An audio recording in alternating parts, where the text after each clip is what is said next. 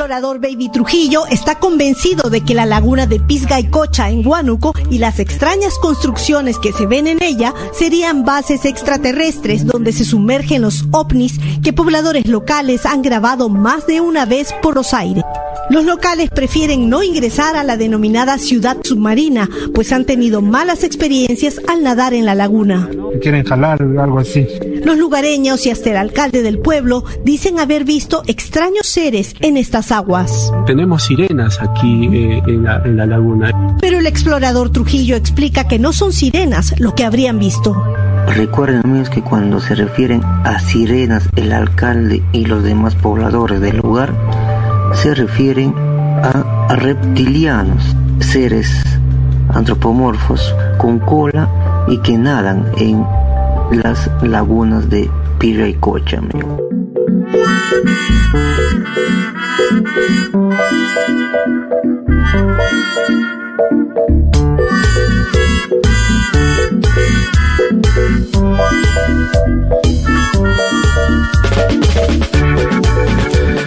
Solo voy a decir esto. eh, yo escuché esta noticia hace unas horas, en presencia de mi hija, que eh, cuando este señor nombra a las sirenas, dijo, ah, pa, entonces existen las sirenas.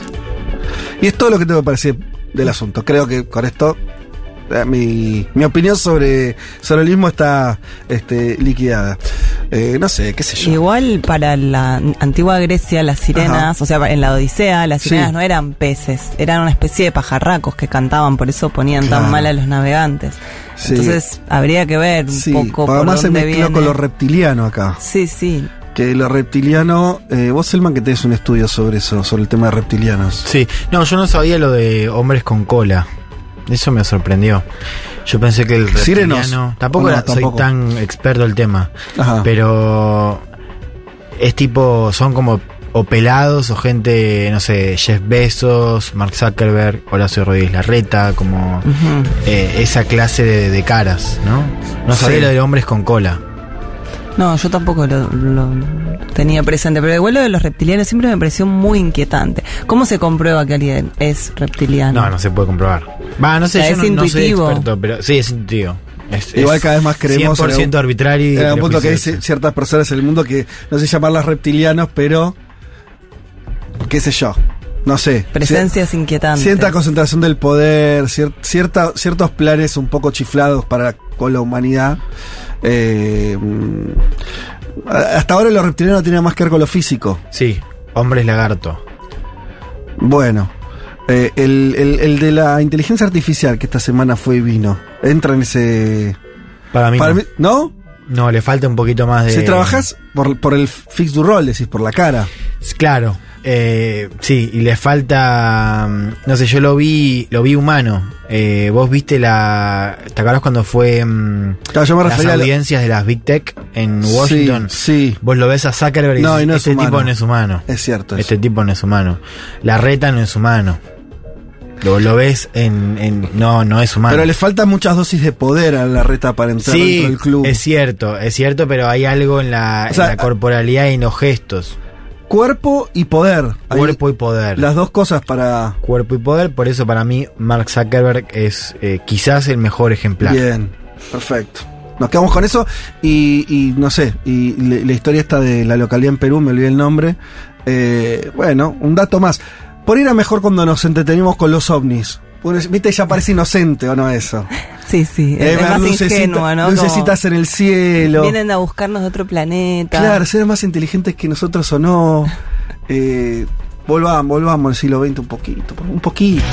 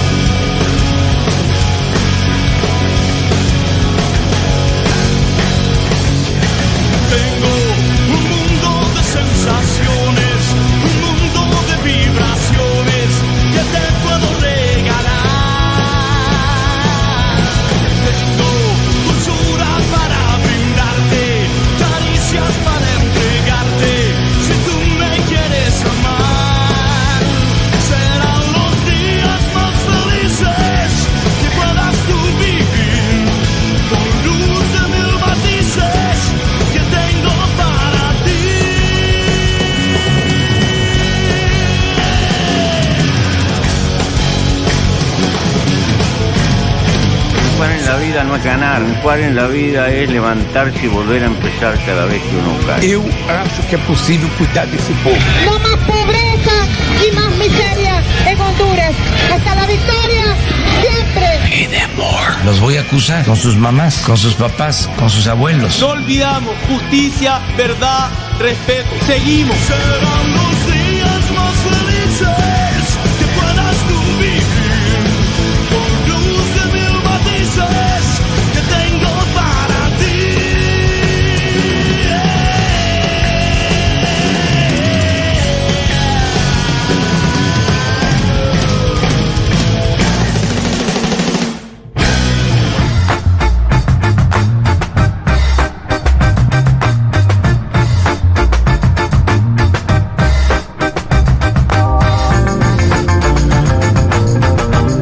Buen domingo para todas y para todos. Hoy es 26 de noviembre. 26 de noviembre del 2023 y este es el programa 271 de Un Mundo de Sensaciones. Remarco la fecha porque el año de alguna manera se terminó, qué sé yo. Lo- ya arrancó un año nuevo. Sí. Arrancó una magia sí, sí. nueva. El 10 de diciembre. Sí, por eso. Eh, claro, el domingo anterior se terminó un año y, y- Y y ahora otra- y estamos, otras claro, cosas. en un limbo hasta... Ahora hay un limbo. El limbo, sí. Eh, sí. Hacemos bien en, en aumentar la dosis de encuentros de amistad. eh, el que pueda distraerse un poquito. ¿eh? Tomar un poquito, si se puede. Entrar ahí en, en alguna energía. Cambiar un poco el aire, muchachos. ¿Mm? Y, y cuidarse también. Yo siento que quedamos un poco Ah, frágiles. sí. A mí me pasó esta Físicamente, semana- decís. De, de todo tipo, o sea, La cantidad de desde... gente que se descompuso. Esta semana se hizo. Mal, le agarró mal. herpes, alergia. No, no. No, pero también, no sé, a mí me pasó que estaba como más torpe, como estaba medio distraída, me lastimé varias veces, me corté el dedo, como, espera, miremos bien cuando crucemos la calle, Sí, vayamos con atención sí. en la bici, ¿no? Concuerdo. Sí, Hay que cuidémonos. cuidarse un poquito, volver a... Fueron... Para, para muchísimos de nosotros eh, implicó...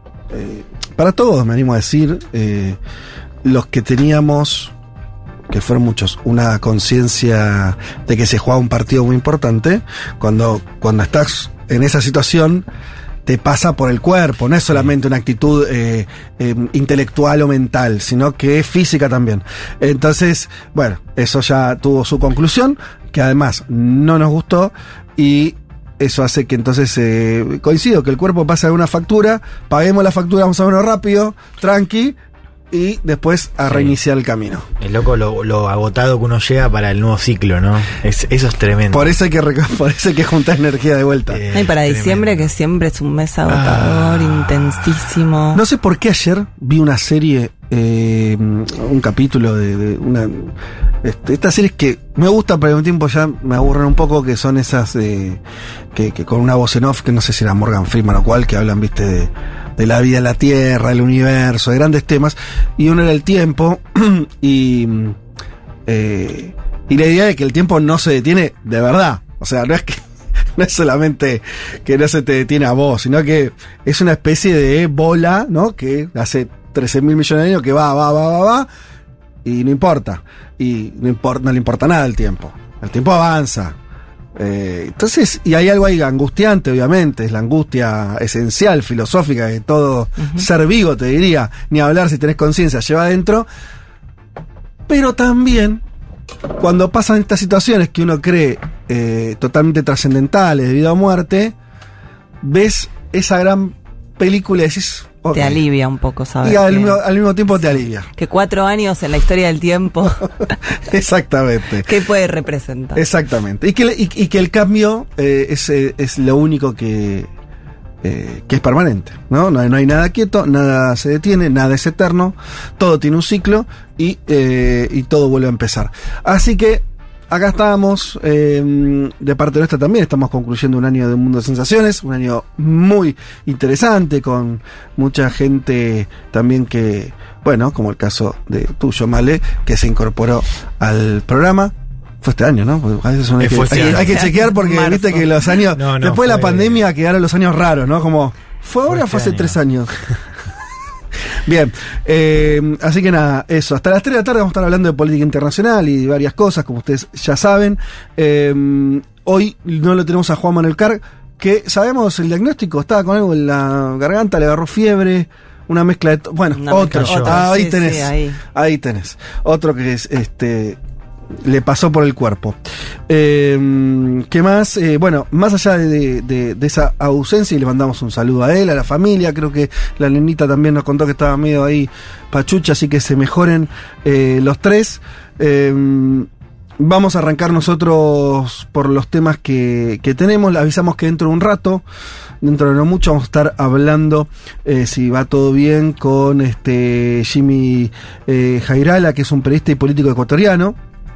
Fundó el Movimiento Centro Democrático en el 2012, con el cual participó en las elecciones de Ecuador. Eh, bueno, tiene una carrera, pero sobre todo como comunicador, es un comunicador popular importante en Ecuador. ¿Por qué Ecuador? Porque asumió el nuevo gobierno en este ciclo de cambios políticos en nuestra región. Recordarán ustedes, elecciones eh, y, y cambio de gobierno, de un gobierno que, por lo menos desde acá, hablaremos con él, Tampoco tenemos eh, muchísimas certezas de por dónde va a ir, si sabemos que es un gobierno de, de, derecha. Eh, ¿Por qué? Bueno, porque también fue un liderazgo mm, surgido bastante velozmente. Si las encuestas o los nombres que aparecían dando vueltas seis meses antes, cinco antes de la elección eran otros, sucedió ahí todo, el asesinato de un candidato, la candidatura este de ¿cómo se llama? Ay, se me fue el nombre de la candidata correísta. Luisa González. Luisa González, que prometía, hoy le fue relativamente bien, llegó a la segunda vuelta, pero bueno, perdió ahí con Daniel Novoa, quien es ahora el nuevo presidente de Ecuador, así que nos va a servir la entrevista para meternos de a poquito a conocer a este personaje, este, quien va a presidir por un tiempo que en principio es poco, porque es una elección muy rara, se definía un- para completar un mandato constitucional. Un año y medio creo que Sí, va a durar. algo así, año, sí, o seis o ocho meses, menos de dos años. eh, pero bueno, por supuesto que si en ese tiempo le va bien, va a ser una plataforma para ya acceder a un mandato completo. Veremos cómo eh, sucede todo eso. Eh, como tema también central, hoy queríamos, si bien este es un programa de política internacional, queríamos, o justamente por eso, eh, queríamos pensar lo que va a ocurrir en la Argentina en relación al mundo. Un poco, ¿no? Eh, ¿Por qué, además, particularmente? Si bien siempre Argentina es un país, no es una potencia, no es un país en el que todos están pendientes de lo que pasa en este país todo el tiempo, pero al mismo tiempo, a diferencia de lo que creen algunos, tampoco es un país que no tiene ningún tipo de, eh, eh, de participación en la agenda. Cuando en Argentina pasan cosas más o menos importantes, es noticia. Y en este caso, creo que eh, mi ley tiene una particularidad, que ya eh, Elman nos ampliarás, que tiene que ver con que efectivamente tiene lazos ideológicos en principio, y veremos si materiales también, con otras fuerzas de ultraderecha en el mundo. Te diría que es al revés, que tiene Ah. lazos materiales. Y hay por que lo verlos- tanto- No, y hay que ver qué lazos ideológicos tiene, ¿no? Sobre todo en lo económico. Yo no te lo dije en chiste, creía de verdad que era en ese orden. Así que, No, a a ver. hoy vamos a pensar un poco cómo enmarcarlo a Milei en esta ola de ultraderecha global que, que vemos y que a partir del 10 de diciembre va a tener al representante más importante de América Latina, ¿no? Digo, uno lo- Y en América, estoy pensando en todo el hemisferio. El único, bueno, en, en América hay otros por ahí. En, no sé si lo pones a Bukele ahí. no, o- hay Bukele. otros. eh, En América del Sur, mm, No, no, pero digo, va a no. ser el más importante. Claro, claro, Eh, a eso total. voy, ¿no? La referencia, en este caso, después de Bolsonaro y de Trump, ¿no? Que no están en el poder, va a ser Javier Milei. Vamos a pensar un poco eso a raíz también de los eh, de las felicitaciones que recibió por parte de varios líderes, Bolsonaro, Abascal Sí. en España. Víctor Orban, el líder de Hungría, yo creo que ahí eh, te diría que ese es el que más me interesó. Mira. El saludo de Orban que dijo que va a estar en su asunción.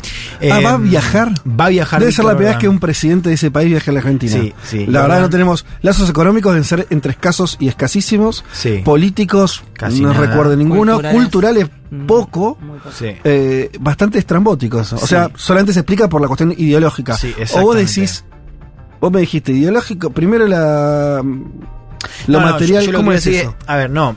eh, creo que la palabra simbólico, ¿no? Me parece que en lo simbólico en, hay, digamos, un, y narrativas y demás que, que son comunes. Yo decía que lo ideológico no está tan claro porque en lo económico ahí mi ley plantea un programa que si uno lo compara con otros líderes de extrema derecha Ah, del mundo es bastante sí, único claro. por lo radical, ¿no? Sí, sí. Esta visión más anarcocapitalista, paleolibertaria, en fin, vamos Es- a es- se ha Sí. dicho, pero no vale la pena repetirlo, es un dato nuevo. La primera vez en la historia de la humanidad que alguien con estas ideas accede al cargo de presidente, no había ocurrido Sí, jamás. Exacto. Entonces quiero que pensemos eso. Quiero que pensemos otra diferencia importante, que es eh, Milei, digamos, vos en todos los escenarios tenés un vínculo por lo menos tenso, complejo, entre la derecha nueva, la radical y la centro derecha tradicional. Vos le dijiste algo en Segurola interesante, lo vas a repetir. Claro, acá. este, este cogobierno me parece que, al menos por lo que uno está viendo en las noticias, también me parece que haría eh, de Argentina un caso, no sé si único, pero al menos me parece que lo diferenciaría un poco. Vamos a meternos ahí. Y vamos a meternos también en algo para leer hacia el contexto regional, que es, bueno, em, ¿Cómo le puede, cómo, cómo puede impactar esta ola de rápida desconfianza y desilusión que estamos viendo en América Latina? Lo vimos en los últimos años con gobiernos de izquierda. Bueno, ¿cómo le puede pegar también a Milei en este escenario eh, regional? No lo dijiste, pero eh, decilo para que se entienda. Eh, pues yo te hacía mención en Segurola cuando vos creo que ahí dijiste, en general, las uno de, los, de lo que pasa en, en la mayoría de los países es que cuando acceden a un ultraderechista, se come a la derecha clásica, Sí, ¿no? sí. Eso pasó en Brasil con Bolsonaro. En eh, Estados Unidos, en el partido, dentro del Partido Republicano, Trump, Trump. claro, lo trumpizó al Está Partido pasando en. Chile, vamos a ver qué pasa ahora, pero está pasando en Chile con José Antonio Caz. La gran pregunta es si eso puede pasar en Argentina. ¿Dónde está Macri? ¿Dónde está Macri? Y te incluyo también, eh, vamos a, a plantear, al menos con los casos que tenemos, cómo les va a la ultra, a las ultraderechas cuando buscan reelegirse, porque ahí también tenemos datos interesantes. Hay algunos que dicen, bueno, mira, tenés un dato positivo que es que no reeligen, otros te dicen, bueno, mira, ganaron votos y de alguna manera se consolidan. Así que vamos a pensar también un poco eso. Bueno, así que en ese caso vamos a estar hablando de alguna manera también de nuestro país, eh, por lo menos, pero tratando de aportar esa mirada que tal vez no, no estuvo tan presente en lo que vienen escuchando ustedes en, en esta radio o en medios de comunicación. Vale, vamos a estar hablando de la mm, relación entre... Bueno, cambio climático y justamente también estas ultraderechas. ¿Por qué quisiste hacer foco ahí?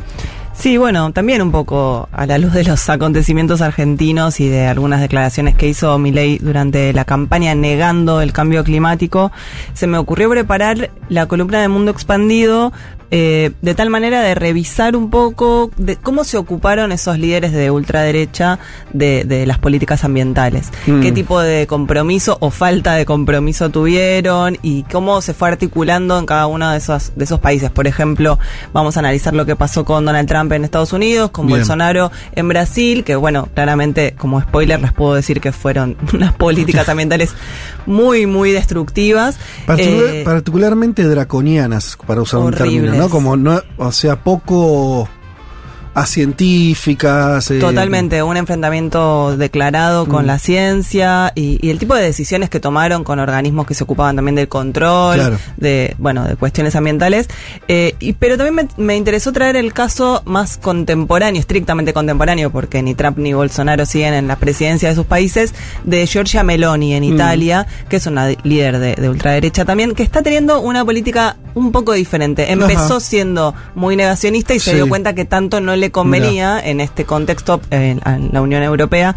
Entonces está, se está viendo una, una línea de una ecología conservadora, Ah, digamos, que tal vez pueda, eh, no sé, darnos un aire de esperanza y pensar que por ahí mi ley también atienda un poco al contexto eh, europeo, ¿no? A- al condicionamiento para ciertas ayudas. De lo, o sea, si una quiere ayudas internacionales, tiene que ahora, eh, digamos, formar parte de ciertos acuerdos o, ciertos compromisos en relación a las emisiones de carbono que tal vez, no sé, por ahí haya una luz de esperanza. Bueno, vamos a estar entonces tocando ese tema también. eh, y en unos minutos nada más el panorama, así que eso no se los adelanto. Eh, leo algunos mensajes porque la gente ya nos está, escribiendo al 1140 66 000. Juan Pablo nos dice: Buen mediodía, chicos, gracias por abrir el programa con noticias de ovnis para mal y para mal. Va a ser la droga que nos ayuda a transitar los próximos cuatro años. Hay también acá eh, quien nos dice. Um, soy Ana desde Panamá, impresionante la movida contra la minería, viajes y pibes en la calle desde hace más de un mes. Mira, eh, desconocía el tema, pero este. Ah, no, bueno, está bien. Está en relación. Pasa, claro, por supuesto. lo- de hecho, lo tratamos. eh, leí, leí, leí, pero entendí mal.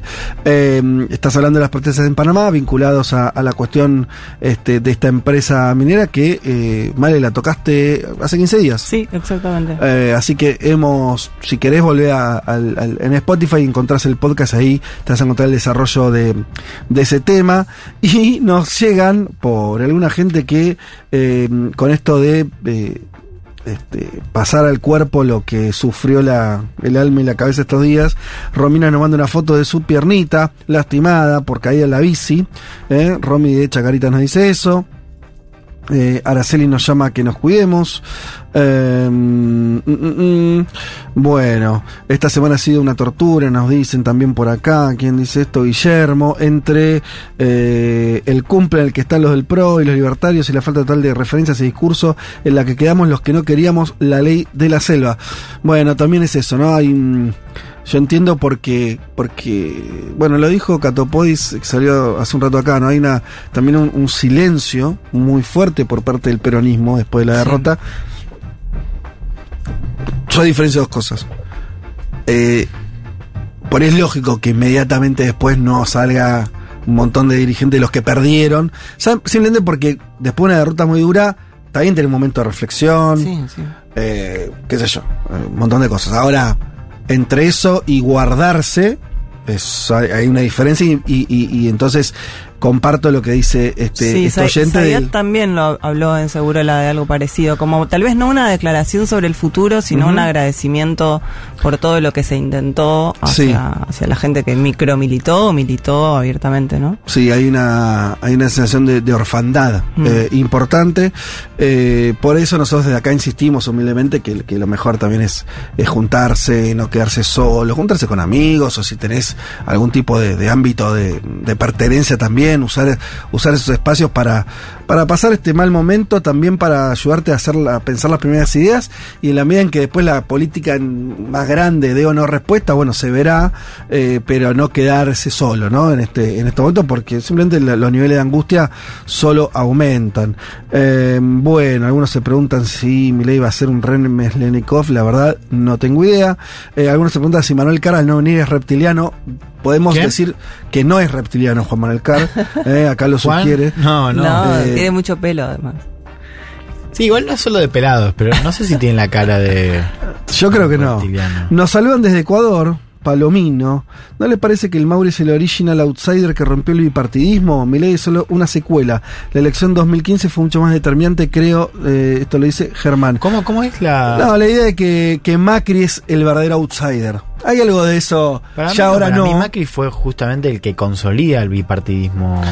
Ah, pasa que vos, vos sos joven. No, esto, no, eh, hay una entiendo ruptura. que es peronismo, radicalismo, pero digamos, si lo mirás después del 2001. O sea, es el, el- Claro. el que termina, es el, el arquitecto del sistema político post 2001. O el que termina de completar ese bipartidismo. Sí, pasa que, le llevó tiempo, quiere decir, ¿no? durante, durante los primeros años de- del kirchnerismo no tuviste sistema de partidos. No, por eso, por eso. Digo, Lo que, lo- a lo que voy es, yo estoy de acuerdo con vos, no lo veo ya como un outsider, me parece que sí lo fue.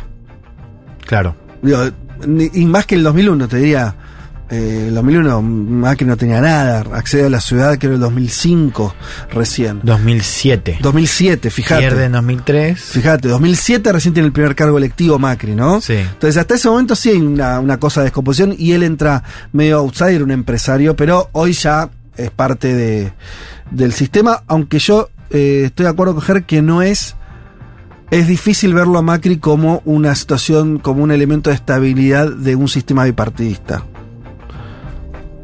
¿Por qué? Porque hay una lógica de cómo él juega, y lo vimos en esta elección, que no te está hablando de que es un tipo que está queriendo armar un partido de derecha, eh, sino de, de ocupar el lugares, ¿no? Exacto. Entonces, ahí sí, Sí, lo además era bicoalicionista. La no idea era de- bipartidista. Exacto. Claro. La idea de, rupturista no me parece mal en Macri, ¿eh? Habría que decir otra cosa que yo no voy a decir porque en este país, solamente decir que en este país no se puede decir alguna cosa so- sobre Macri. O sea, no se puede decir lo que es Macri. ¿Cómo? Solo- bueno, no se puede decir lo que es Macri. No, no entiendo. Bueno, a- lo digo de esta manera. Siempre se, se dice de esta manera, ¿no? Se dice, Sí. Macri, además de tener, tener poder porque tiene votos a veces y porque es un empresario, no sé qué, tiene herramientas de seducción Sí. con los propios, con los ajenos y con los jueces y con un montón de gente de otra índole. No se termina de decir qué es eso. Claro. Todos sabemos qué es eso, pero no se Ah, dice no se dice qué es públicamente, eso. claro. No se dice qué es eso. Y para mí es parte del problema que tiene este sistema democrático. Cuando vos no puedes decir a alguien qué es, bueno, ¿eh? En fin. Bueno, eh, dicho esto, eh, sigamos. Bueno, nada. En fin, hay gente. Ah, sí, claro. Por, por WhatsApp responde. ¿Cómo? ¿Qué dice? No, que el WhatsApp lo dicen. Bueno, che, nada. eh, vamos a. eh, a, a hablar de todo esto que estuvimos eh, conversando, pero antes vamos a escuchar un temazo, pero cuando digo temazo, joyita de Pablo 30, ¿eh? Joyita de Pablo 30. Lauren Hill haciendo Can't Take My Eyes Off of You. Uh, refugee camp, conspiracy theory. Why? Uh, yeah. Why? Uh, uh, uh. You're just too good to be true. Can't take my eyes off of you. You be like heaven to touch. I wanna hold you so much.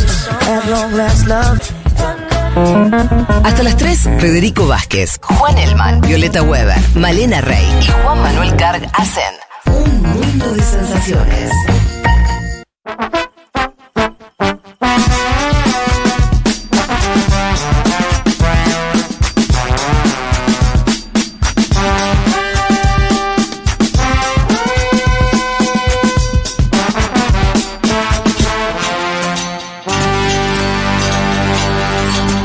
Bueno, muy bien, aquí estamos. Antes de arrancar con el panorama de noticias, tengo que contarles que llegaron las agendas 2024. Tenemos dos modelos.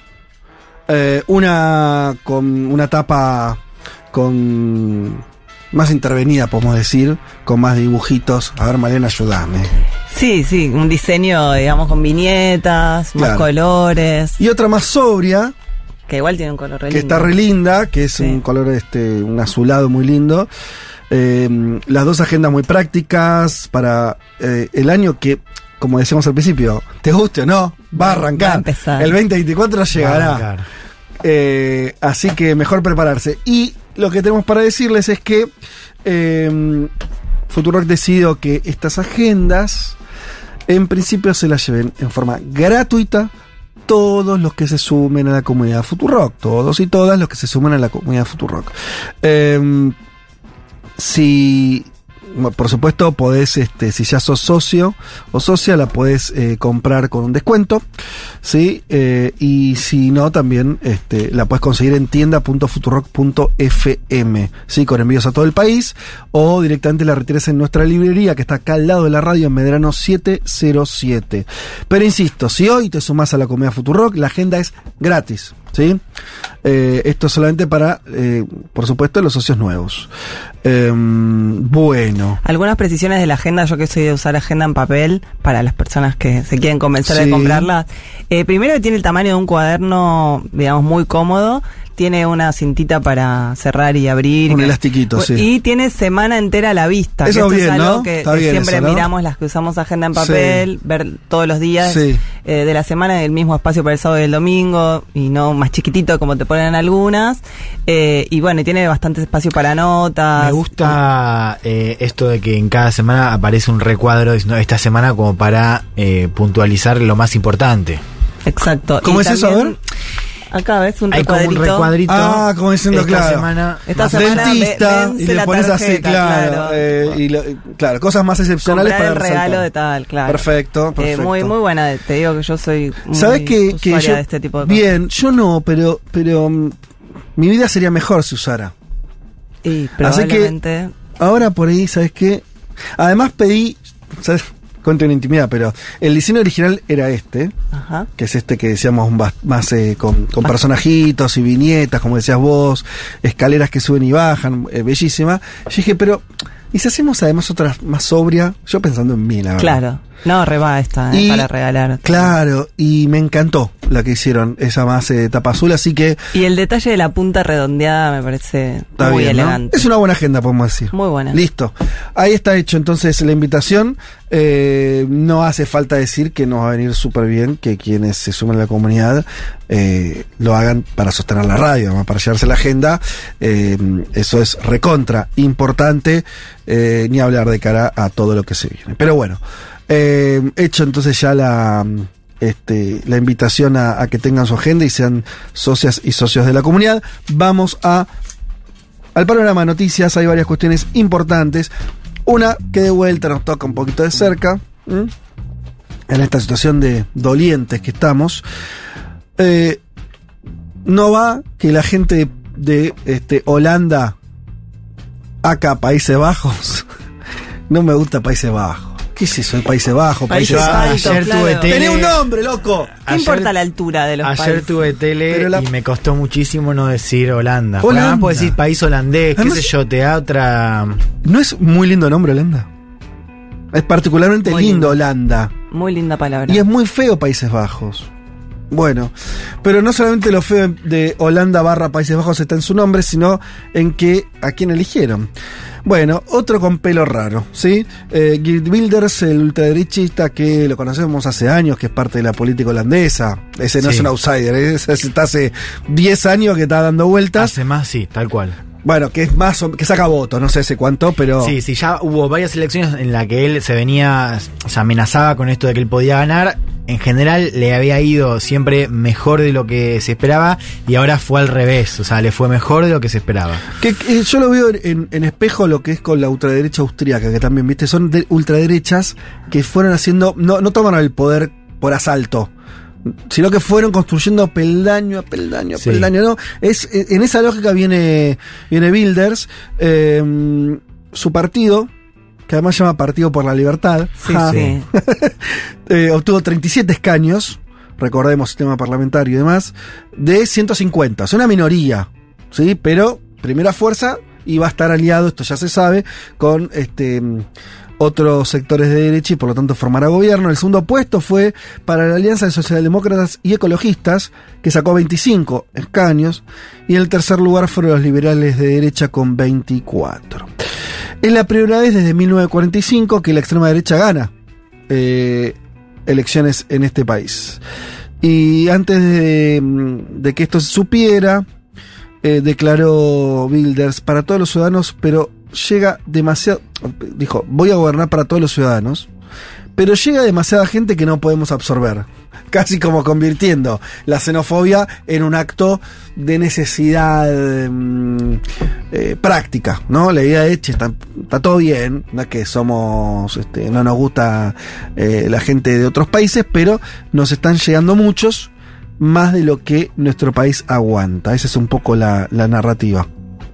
No, a ver, eh, solamente describir un poco a este Bilders. Eh, de, de todos los líderes que tenemos en Europa, de la extrema derecha, este creo que es el, el más anti-islam de todos. O sea, un tipo que montó su discurso con esta idea de que el islam es una, eh, más allá de una religión, es una ideología totalitaria, ¿no? Funcionó Sí. particularmente lo del Islam en- en Holanda porque fueron muchos efectivamente, eh, hay mucha población de origen islámico que se asentó en los últimos años allí. No, a ver, eh, ya desde antes, digo, Porque es verdad que es particular eso en él, sí, esa sí. referencia. Bueno, en ese sentido, eh, en Francia pasaba algo parecido, pero yo lo, en lo que insisto es en que él planteó la visión más radical, digo, Claro. más que Le Pen y más que Zemmour, digamos, que también es otro de los eh, líderes de extrema derecha en Francia que plantea esta idea del Islam como algo totalitario. Ahora, me parece interesante bueno, varias cosas. Él eh, hizo campaña en un contexto de, de, inflación, o sea, costos de vida cada vez más alto, mucho problema de la vivienda, o sea, esto empieza a ser un problema eh, cada vez más común a Europa. Y acá vemos cómo es la ultraderecha la que capi- capitaliza un poco ese descontento, también planteando la idea de los inmigrantes como los que amenazan un poco a, un poco la idea es eh, los inmigrantes que se aprovechan de las ayudas sociales del Estado lo hacen a costa de los ciudadanos que eh, la tienen cada vez peor. ¿No? Ajá. Y un discurso enfocado en la elite. Me, me pareció muy interesante, yo lo decía. ¿Qué es enfocado en la elite? En esta idea, de un- un- como que la clase política está desconectada, ¿no? Ah. Los que gobernaron en los últimos años, sobre todo los liberales de derecha, pero, a ver, el Países Bajos tiene un sistema político muy fragmentado donde vos tenés coaliciones muy amplias, Sí. ¿no? Eh, entonces, eh, la crítica de Bilders era muy frontal hacia los partidos que gobernaron en coalición. Pero hubo algo interesante, eh, porque el candidato de la coalición que iba de Socialdemocracia y Verdes era Franz Timmerman, que eh, fue vicepresidente de la Comisión Europea.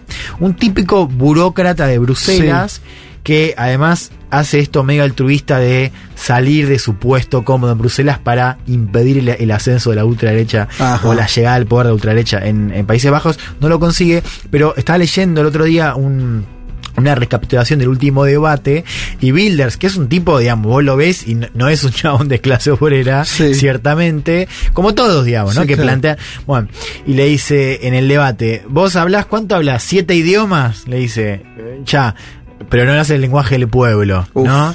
Y lo mató. Porque, claro, digamos, eh, eh, los rivales eran como tallados a la medida de ese discurso, ¿no? O sea, tipos de Bruselas muy desconectados y esa es la otra cosa, ¿no? Eh, Bilders tiene un, un, un discurso muy eurófobo, o sea, muy en la línea anti-Unión Europea y acá hay que seguir algo que es bien relevante, que es la elección que va a tener Europa el año que viene, junio 2024. Son elecciones muy raras, pues son elecciones europeas que suelen ser elecciones donde prima el voto protesta. Por ejemplo, Podemos en 2014 Total, emerge ahí. emerge ahí. Porque es un voto que cuesta menos. Es como votar, salvando las distancias, como si acá se votara a representante del Mercosur. Decís, bueno, qué sé yo. O sea, lo incluyen en la boleta, no es que hay una elección única para eso. O sea, vos votás. Cla- claro, las europeas son sí elecciones Sí, sí, por solamente eso, porque solo además define para poder. Pero lo que autoridades. es, sí hay algo, por eso lo de Podemos era un ejemplo clásico. La gente vota más suelta en esa elección en general. Exacto. Porque no votas a tu gobierno. Por eso Le Pen en Francia está midiendo primera. Claro. O sea, en general, las bueno, y UKIP, el de Nigel Farage, Sí, antes sí, del Brexit, sí. también le había ido muy Sí, bien sí. justamente en esa elección de 2014. Que es importante, no tanto por el Parlamento, el Parlamento eu- Europeo mucho no define, Mm. pero sí es importante la conformación de la Comisión Europea, que vendría a ser algo así como el gobierno de Europa, dicho simple Sí. y mal. Hasta ahora, en Europa, el esquema de poder estaba compartido entre centro derecha y centro izquierda, socialdemocracia y liberales y conservadores.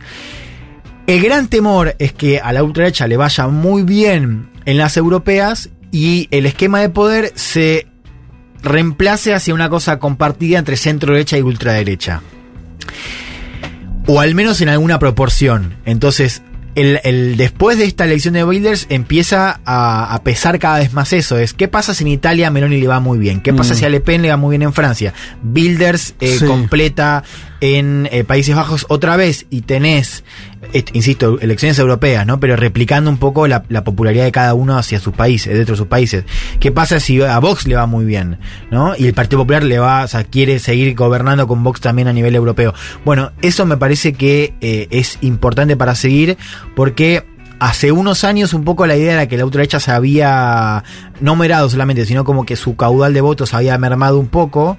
Lo que estamos viendo ahora es que volvió eh, a aparecer en primera plana, sobre todo a raíz de Meloni en Italia y a raíz de esta victoria de Bilders en Países Bajos, que todavía no se sabe si va a ser primer ministro o no, eso va a depender de las negociaciones, pero tenemos un punto importante ahí. No podemos ext- extendernos mucho, pero, pero fue interesante, medio al pasar, acá estuvo, el- ayer mismo estuvo Ernesto Tenenbaum invitado por Alfredo Zayat, y él decía, al paso, pero como excusa, porque me parece que es algo que, que está en la cabeza de muchos, que es, o sea, bueno, se- es un momento donde está ganando las ultraderechas, lo, hacía pensando en el escenario argentino, Dice, incluso en, en un país como Holanda, Donde está todo bien, decía Ernesto, ¿no? Decía, che, en un país donde la gente, no, no, no hay gente tirada en la calle que no llega a fin de mes, no tienen inflación, tiene un nivel de vida espectacular, votan a la ultraderecha, ¿no?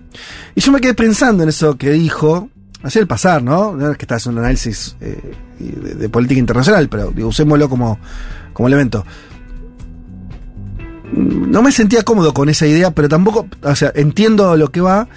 Eh, pero me llevó a pensar que efectivamente hay algo interesante y que no sé cuánto está pensado, que es que la ultraderecha está logrando ganar en contextos que son bien distintos. Quiere decir, gana Milei acá y decís, ¿y qué querés? Si está todo re mal, el periodismo no dio respuesta, te votan a uno y votan a cualquier injusto salió. Te vas a un país que no tiene nada que ver con Argentina, porque la verdad, el estándar de vida, yo tuve la oportunidad de ir una vez, o sea, no, no sé, es como otra dimensión, ¿no? Sí, sí. O sea, gente andando en bicicleta cruzando un eh, este Un canal. un la- un canal que te puedes ir a tomar el agua, el canal si querés, eh, y después va a comprar este comida orgánica, viste, va, vienen una nube de pedos. Y también, o sea, viste, votan al nazi. Es raro eso. Sí, diría que es cierto que. A lo que puede sumar mm, Estados Unidos o Brasil, sí. digo, países que son muy distintos. Sí, y no es nuevo, te voy a decir, porque quiero decir, cuando uno rastrea el ascenso de la ultraderecha post 80s, 90s, en los países ricos de Europa, en- sobre todo en el norte, ya había ahí un punto, ¿no? Noruega, por ejemplo, digo, no es no es nuevo que la ultraderecha gane en países Sí. donde se supone que las cosas Ah, van bueno, bien. seguro. No, y digo 80-90 porque, digamos, uno puede decir ahora, bueno, la cosa empeoró, pensando en esto de la Sí. inflación, e igual antes, cuando la cosa estaba mejor que ahora, en un país donde las cosas van mejor en general que en otros países, digo, ya estaba la ultraderecha ahí, te diría que eh, hay un malestar compartido con, más allá con el presente y con, con lo conocido, eh, con la, con las élites, con las dirigencias, ¿no? Y ahí me parece que la ultraderecha ha logrado un discurso que por supuesto varía en contenido y hasta en cuáles son los enemigos en cada uno de los Sí. contextos, pero sí tiene una, una crítica muy frontal hacia la dirigencia actual, ¿no? Eh, Sí. En el caso de Europa, también Claro. con la Unión Europea como otro factor, ¿no? Igual. Me cuesta pensarlo acá, Sí. eso. Cuando Milei gana con Macri. Bueno, pues entonces habría que afinar. Es decir, no es la dirigencia.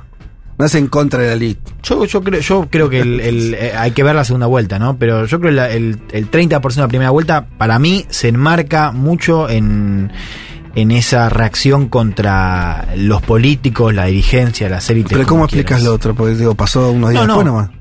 Lo otro, no, no, es que yo por eso hablo del 30%. Yo creo que lo que después sucede es que simplemente gana la pulsión eh, con de- que tiene una mezcla de cambio y de antiperonismo y antikirchnerista, antikirchnerismo, Pero, está bien, pero como pasó en Brasil también.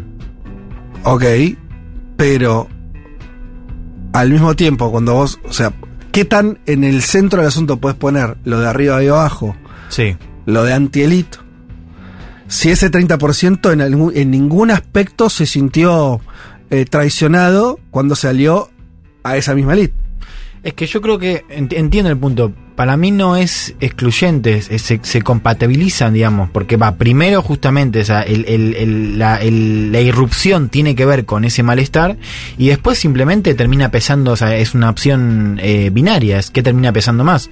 O sea, yo creo que para la la base se puede complementar. Esto es decir, voto por, por el tipo que quiere echarlos a patadas y después cuando quedan dos opciones, con la opción de Milei reforzada con la de Macri, que para ellos quizás en primera instancia no era eh, un candidato deseable, pero al menos es menos indeseable que el otro, se complementan. Sí, como que necesita la casta para gobernar. Digo, para mí no es excluyente eso. Mm, Claro, el tema es que, ok, eh, yo no, no- no digo que sea excluyente, lo que digo es, me pregunto, ¿eh? y me parece Sí. que estamos en el terreno, por ahora, por lo menos yo, me, Sí, me- sí, me tal trato de cual, yo mantenerme en, la- también. en las preguntas más que en las certezas, es, me suena atractivo ese análisis de la arriba y abajo, de la elite, hay algo, o sea, es evidente que, eh, volvamos a, a Builders, ¿no? Digo, hay algo ahí que funciona, eh, al mismo tiempo, parece funcionar solamente para una parte de la élite. Quiere decir, o sea, vayamos al tema europeo. Pareciera funcionar, pareciera que la sociedad entiende élite a solamente la socialdemocracia y no a la derecha clásica. Es que Es claro, raro eso. Digo, es- es- entonces, sí, más que entiendo. raro que decir, tal vez no, entonces no es arriba y abajo exactamente. Yo creo que no es lo único. Digo, también se conjugan, eh, digo, no es lo mismo también quien, quien tiene el gobierno, digo, en- eh, al momento de votar. Digo, naturalmente. O sea, el, el ca- el castiga, se castiga más al gobierno y el gobierno hoy es esto. Sí. Eh, ¿No? También hay una idea de. de- Pero ahí, ahí cambiaríamos el esquema a oposición-oficialismo. Quiere decir, como si la variable Es que central más que arriba y abajo que- sea esa. Es que, a ver, hay, yo coincido, me, lo diría así. No creo que haya una única variable. Bueno. Lo que sí creo es que la variable arriba y abajo es importante. Mm. No sé si es no sé, no sé cómo- qué, qué calificativo usaste. Creo que es muy importante y creo que acá es una novedad. Y eso lo puedo defender. O sea, creo que el, el- el sistema, o sea, el, el- el tipo de competencia, de polarización que estamos viendo y la irrupción de esta narrativa en Argentina sí es novedosa y sí reemplaza lo que conocíamos al menos en la última elección, donde ahí aparecía más claro esta idea de, de dos coaliciones, macrismo, kirchnerismo, como quieras. Yo creo, pero coincido en que no es lo, no es lo único y coincido en algo que igual lo Pero venimos- más que no sí. sea lo único, porque eso está bien, digo, eh, nunca nada es lo único. Pero tratando de, de- de meter un poco más el cuchillo para, para someter la tesis a un poco de. eh, si la elección hubiera terminado con, con Milei ganando en primera vuelta, ponele solo, entendería más eso, ¿no? Decir, Sí. che, la gente no votó al macrismo, no votó al peronismo, buscó otra opción, listo, ok. Eh, no es solamente que se le agrega, quiero decir, bueno, che, estaba el componente anticasta arriba y abajo, y se le agrega un- el elemento antiperonista que le aporta Macri. Bueno, sí, aritméticamente, por supuesto, pero políticamente, yo lo que me pregunto es, si ese 30 no se sintió en lo más mínimo eh, descontento, no llamando a votar, porque a una alianza que fue evidente, obvia, explícita, ¿no? Digo, con Macri. Sí. Eh, durante muchos días, semanas, quiero decir, no fue un golpetazo que no te diste cuenta. Me lleva a preguntarme cuánto rechazo hay a la idea de los de arriba, porque sé lo que Macri es, creo, a ojos de cualquiera, es alguien de arriba, de la elite. Porque además había gobernado, porque por todo lo que dijimos antes, digo, me pregunto cuánto funciona, qué pasa con esa idea, Sí. acá al menos, qué sé yo, no sé. insisto, eh, en, en- a mí me, de vuelta, no, no, no, no tengo tan, tan buena respuesta. Sí creo que se pueden combinar y sí me parece que ahí la experiencia te, te, te saca un poco a Argentina. Sí. Eh, en Colombia, ahí sí funciona, o sea, digo, cuando Petro hablaba de la elite y, y Sí. Petro tampoco encarnaba, no encarnaba esta idea tan clara del arriba abajo porque él era diputado ya hace mucho tiempo, o sea, no era un outsider, pero sí ahí estaba claro que la izquierda encarnaba lo nuevo y la derecha se marcaba en esta idea de lo conocido y lo, Sí. la élite. En Chile lo mismo. Sí. Entonces, también tiene que ver, me parece, eh, esa conjugación con una cuestión de a quién asocias, o sea, a, a qué lado de, de los de arriba asocias como lo eh, más enquistado, lo status quo, digamos. Ah, bueno, ahí va. Por eso, ahí, le, Sí. la sos- eh, eh, ahí empiezo. eh, está bien, quiere decir, afinando esa idea, decir, bueno, por ahí lo que la gente hizo algunas lecturas, o sea, una lectura que para mí es evidentemente equivocada, pero no importa. Lo que vos, si te entendí bien, volviendo a la Argentina, sería la gente detectó que es el peronismo el status quo y no el macrismo. Está perfecto, puede ser, ¿eh? Es que para mí Eh, viene más por ahí, es una cuestión más discursiva, como que el cambio es todo lo que no es peronismo, que ya lo vieron desde hace décadas. Pero lo que me parece raro en relación a Europa es que acá el cambio es esa transformación hacia lo desconocido y alguien que no se sabe bien qué puede llegar a ser, y el cambio con la ultraderecha en Holanda es justamente para que todo siga igual. O sea, el cambio Mm. es que no haya nuevos beneficios para esas personas que migran. O sea, el cambio es que nadie pierda su statu quo, que, o sea, que la- las elites o la gente eh, de clase media alta en Holanda no pierda ni un privilegio nunca. ¿no? Entonces Sí. vota la ultraderecha para en algún punto reafirmar eso. Se me o pierde. recuperarlos también, ¿no? Claro. Pero ni que, que lo haya perdido tanto. Mm. O sea, Ahí, ahí hay como cosas materiales subjetivas que, no sé, yo en el caso de Holanda por ahí tenemos eh, trazos gruesos demasiado gruesos, ¿no? Uno cree lo que sea antes, ¿no? La imagen de los holandeses viviendo bárbaro. Va a decir, bueno, en los últimos 10 años, ¿cómo le fue a ese bárbaro? ¿Fue de bárbaro a buenísimo, a no tan bueno? ¿O no? ¿O no hay una cuestión material tan fuerte y hay una cuestión identitaria? Quiere decir... sí, para mí es, es identitaria de, de no querer convivir culturalmente con, con eso, con Sí. gente que los musulmanes. Voy a agregar algo muy antipático que voy a decir respecto del contexto europeo, que no se traslada a otros contextos, ni que hablar que no se traslada a Latinoamérica, donde es otra estación. Yo no sé cuánto la izquierda pensó en Europa, la izquierda, los progresistas, como quieras ponerlo, eh, algo que está en el centro para mí de, la- de las ultraderechas en Europa, que es esta idea de nacionalismos que son en sí mismos excluyentes, la propia idea de país, de nación en Europa es excluyente, y donde yo empiezo, si eso es así, se vuelve un poco más comprensible que una comunidad islámica aparezca como amenazante. Dicho sea de paso, la comunidad islámica, las comunidades islámicas como las comunidades religiosas en general son además particularmente cerradas y particularmente refractarias respecto al escenario al donde van. Quiere decir, nosotros tenemos una idea de inmigración en Argentina que no tiene nada que ver, ¿no? Eh, principio de siglo, los italianos volviendo, convirtiéndose en argentinos. O te lo pongo Sí, hoy. más de fusión, digamos, cultural. Hoy, lo- hoy las, las nuevas inmigraciones que también parecen tener un proceso de incorporación, ¿sí? Van a la escuela pública, ¿no? Eh, los inmigrantes venezolanos, los hijos de los inmigrantes venezolanos van a la escuela pública. Tiene un proceso, veremos qué pasa, pero yo me lo imagino un proceso de más, más parecido Sí, sí, al que tuvimos integrado. nosotros. En Europa no tiene nada que ver eso. Y hay algo ahí que yo no sé si los otros lo pe- ¿qué pensaron? ¿Qué pensó la, izquierda con eso? ¿Qué, qué haces con eso? Porque es una doble vía de exclusión ahí. Ojo. Quiere decir, no es la imagen de comunidades que quieren solamente insertarse, ¿no? Y, y no las dejan. Digo, ahí más complicado eso. Eh, sin solución para mí, digo, no, no, no, no le veo, no, no, no sé cómo. Pero bueno, me parece que hay algo ahí que también lo- los builders, ¿no? Utilizan mucho más fácilmente, porque tienen comunidades que también son, ¿no? Como eh, toda la discusión sobre las vestimentas, sobre, digo, no. Es una discusión de, che, yo tampoco me quiero parecer a ustedes. El, el- el- el que migra, ¿no? El que, Sí, o, el sí. que, o el que se incorpora a, esa- a ese, ese país. Bueno, en fin. Eh, teníamos otras noticias, se nos fue un poco el tiempo la mierda, pero vamos rápido, alguna que otra. Esta me parece que sí, o que sí hay que contarla, que tiene que ver con la liberación de, eh, de rehenes. Giro inesperado, Juan, vos te lo esperás. O sea, a ver, yo por lo menos digo lo que a mí me pasó con la, con la noticia de, Sí. de los rehenes. Y, y por ahí vos tenés más información o lo veías de otra manera. A Emes, primero que yo no sabía cuántos estaban vivos. O sea, había rehenes vivos, lo Sí, desconocía. Evidentemente la inteligencia israelí algo sabía, por, bueno, no sé, porque las negociaciones vienen ya de hace mucho tiempo. Efectivamente, jamás, entre comillas, guardó un montón de esos rehenes. Algunos sabemos que murieron. No sabemos cuántos y demás.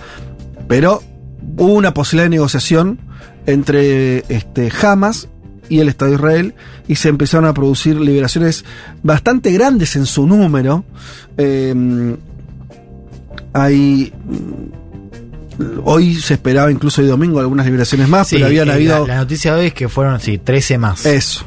Eh, de un total de unos 50 que se habían negociado. Sí, 50 de, claro, 50 rehenes, Rehenes. por 150 palestinos presos en Israel. Sí, Ese es el acuerdo global, Sí. que estamos viendo los capítulos de cómo se van produciendo las entregas o los intercambios. Y casi 3 a 1, ¿no? Con- En relación Sí, a los 3-1. prisioneros. Sí, eso, eso yo me lo eh, esperaba porque siempre fue así, ¿no? Que creo en otros momentos también eh, de otros de otros rehenes que tuvo este jamás eh, también la liberación había sido 1001, creo, una cosa, una cosa exorbitante el ratio. a lo que voy es mantuvieron con vida al menos estos 50, no sé si no hay más, desconozco si hay otras informaciones al respecto, pero bueno, son unos, unos cuantos rehenes de eh, los más de 200 que se sabía que se habían producido lo- el- a partir del- de la matanza de octubre, de la, de la incursión de Hamas en Israel y además de la masacre, tomaron eh, todos esos prisioneros. ¿Esto abre algún tipo de negociación política en otro plano? ¿Se corta acá y sigue lo militar? ¿Qué, qué, qué pueden decir? A ver, em, primero hay que ver qué pasa en el día después, porque son cuatro días de em, alto al fuego, o sea, ya en la semana que se abre ahora debería volver eh, el conflicto. Sí es importante mencionar que es la primera vez que tenemos la entrada de em, ayuda humanitaria, ¿no? Hay que ver cuánto, cuánto puede paliar, la situación que sabemos es catastrófica por donde se lo mire. Me da la sensación que estamos como en el, en el primer momento eh, donde la presión para que no vuelva lo que conocimos hasta el momento en términos de la dinámica de conflicto es la primera vez que eso puede suceder, Mm. ¿no? Eh, me da la sensación por lo que vimos sobre todo en- de Estados Unidos. Estados Unidos ya había advertido la semana pasada a, a Israel que no iba a apoyar ningún bombardeo en el sur. ¿No? Recordemos la incursión terrestre Israel Sí. es en el norte, pero tenemos bombardeos en otras zonas, de no haber un plan para proteger civiles, algo que por lo que sabemos Israel no puede garantizar, claro. porque básicamente no está pasando. No. eh, y por lo que mismo Israel está diciendo, ¿no? Y está justificando de su ofensiva. Eh, yo prestaría atención a ver ¿qué pasa entre el vínculo de Estados Unidos e Israel el día después? Porque, insisto, creo que es la primera vez donde vimos otra Mm. dinámica de, eh, de conflicto. Eh, y después, ¿qué pasa hacia adentro de Israel? Porque, bueno, hubo una parte de la coalición de Netanyahu que no apoyó Sí. el acuerdo, esta parte más radical, y hay que ver cómo se recibe, porque lo que sabíamos era que esto era una presión, por supuesto, de las familias de rehenes, ¿no? Sí. Eh, que estaban buscando algún tipo de negociación. Hay que ver qué pasa cuando se agote, o sea, si es que se agota eh, la reserva, para decirlo de algún Claro. modo, de, de rehenes. Yo, sabes que en, en mis redes vi mucho, eh, mu- muchas historias como eh, alegando que el, que el acuerdo iba, iba- era il- ilegítimo porque eh, se canjeaban civiles inocentes por terroristas. Ah, sí, muy impresionante. Eh, entonces, también me, me pregunto cuánto caló eso en, en Israel. O sea, Mm. porque hubo una campaña de comunicación muy, no sé si orgánica o conducida desde arriba, pero sí me parece que, que caló mucho esta Mm. idea de que el acuerdo era ilegítimo. Entonces, hay que ver también cómo se recibe hacia adentro o, o- o cómo va a ser la recepción eh, de lo que venga después, ¿no? Si efectivamente esto puede seguir. ¿Por qué digo esto? Porque cuando se anuncia el acuerdo, tanto Estados Unidos como Egipto dicen que está la posibilidad, hay como una suerte de, de cláusula tácita, de seguir eh, negociando intercambio por cada día más de cesar el fuego. Ah, como que se bien. podría extender. Así que Bien. también eso me parece que es importante. Bueno, la verdad es que cualquier cantidad de tiempo que deje a la gente, los civiles, que no son eh, responsables, nunca los civiles son responsables, eh, los civiles palestinos que están hace muchísimos, muchísimas semanas sufriendo bombardeos y masacres también eh, militares por parte de, de- Israel, bueno, cada día que, que eso por estas negociaciones eh, haya paz o, no, no- por lo menos no continúe el desastre, bienvenido. Esperemos que esto siga así. Bien, hacemos una tandita, una ce- un cepa, no sé, ustedes me dirán, del otro lado, que ya venimos con la entrevista eh, a- al periodista de Ecuador, eh, eh, Jimmy Jairala, para hablar del nuevo gobierno de ese país. Futuro, futuro, futuro,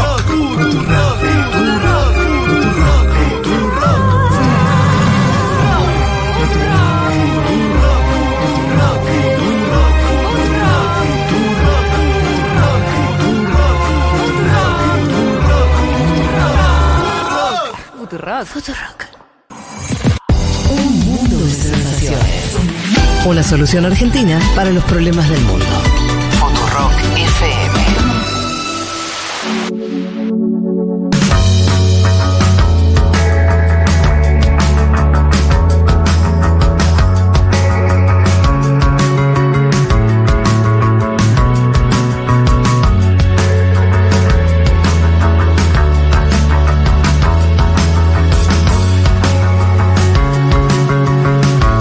Bueno, ahí estamos, de vuelta. Hubo muchos mensajes, ¿eh? La gente nos está escribiendo eh, bastante de partir, sobre todo lo que estuvimos hablando recién de las ultraderechas y demás. Eh, pero les habíamos prometido que vamos a estar conversando con un periodista ecuatoriano. Él es Jimmy Jairala, es periodista y político ecuatoriano. Fundó el movimiento Centro Democrático en el 2012, participó en las elecciones del 2014, eh, siendo reelecto como prefecto de eh, Guayas en febrero de ese año. Jimmy, ¿qué tal? Se saluda Federico Vázquez de Buenos Aires, ¿cómo estás? Hola Federico, un gusto escucharlos. A Bueno. Igualmente, nosotros eh, cada tanto, este es un, po- un programa de política internacional y, y, más de una vez cuando eh, vimos cosas eh, de, de Ecuador, eh, fuimos a, a tu programa, algunos eh, programas también en, en- en YouTube, por lo menos es lo que vi yo, eh, parte tuya, así que nosotros un poco te conocemos.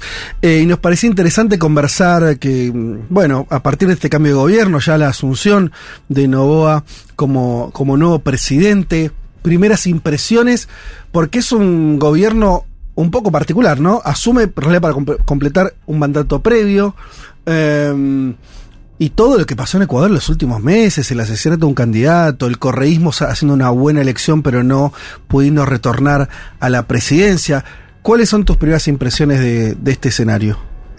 Mm, eh, bien, eh, un saludo para el pueblo argentino. Eh, mira, es un escenario muy complejo. Eh, se ha retirado Guillermo Lazo del gobierno dejando una deuda externa e interna que suma más o menos 80 mil millones de dólares, que es muy alta para el Ecuador.